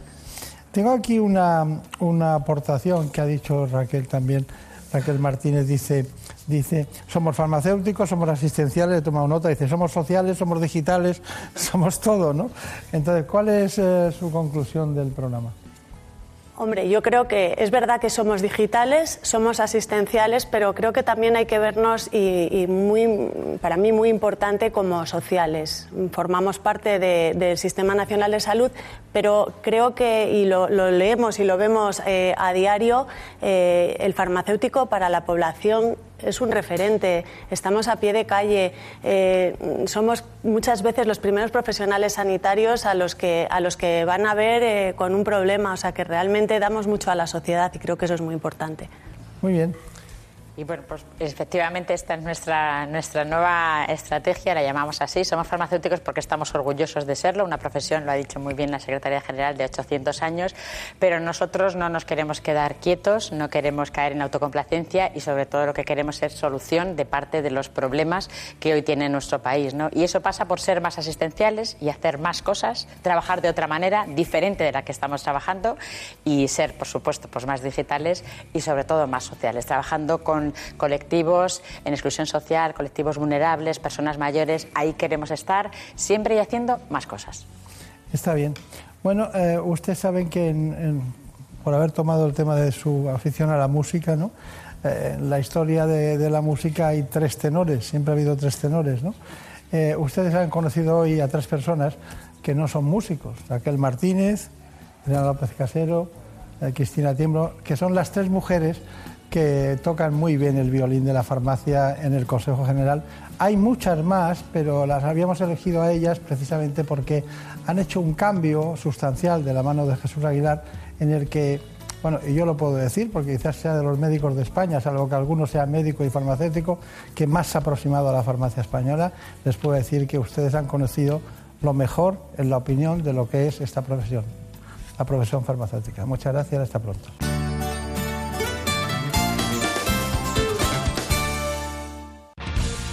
Ahora que estamos más separados, realmente estamos más cerca que nunca. Hola, hola, Mira, aquí somos tres gatos, José, Bea y Sara. Y tenemos para todos. Mira, Sara, que tiene 10 años, es el gato cariñoso. es el Bueno, casi cinco. 11 tengo.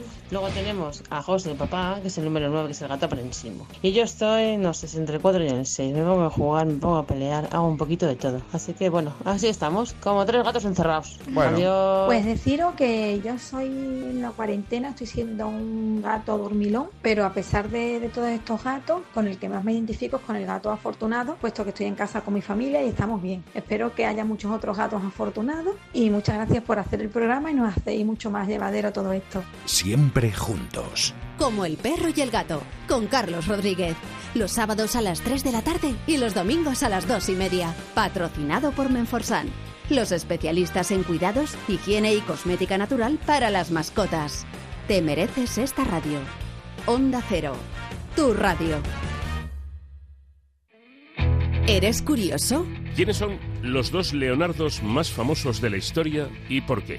¿Cómo funciona la Organización Nacional de Trasplantes y cuántos trasplantes se hacen anualmente en España? ¿Te gusta aprender? Y la duda que nos plantea el oyente es cómo lo debemos decir, buen día o buenos días. ¿Qué es y cómo actúa un cuerpo como la UME, la Unidad Militar de Emergencias? ¿Qué tuvo que ver Goya con el alfabeto dactilológico? De cero al infinito. Un programa con respuestas. Los sábados a las 4 de la madrugada. Con Paco de León.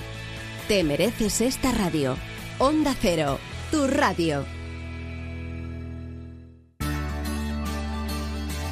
En buenas manos. El programa de salud de Onda Cero. Dirige y presenta el doctor Bartolomé Beltrán. Por un beso tuyo, contigo me voy. No me lo pregunto, contigo me voy. Que se me fue del alma, contigo me voy. Y después de oír a estas dos grandes especialistas, hoy nos vamos. Volveremos la siguiente semana. Seguiremos hablando, como siempre, de salud.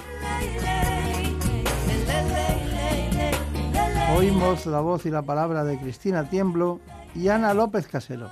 Un beso tuyo me queda en silencio cuando sin remedio te sentí. Ya saben, dentro de una hora nos pueden seguir viendo en el programa de la sexta, que conocen bajo el nombre ¿Qué me pasa, doctor? Buscando los sueños y tu boca loca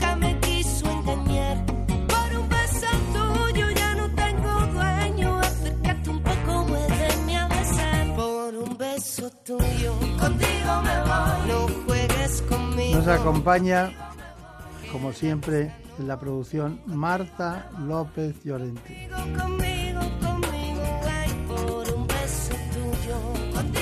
Y aquí, incluso subido a la moto hoy por la mañana, el gran Daniel Solís. Por un beso tuyo, contigo me voy. No me lo pregunto, contigo me voy.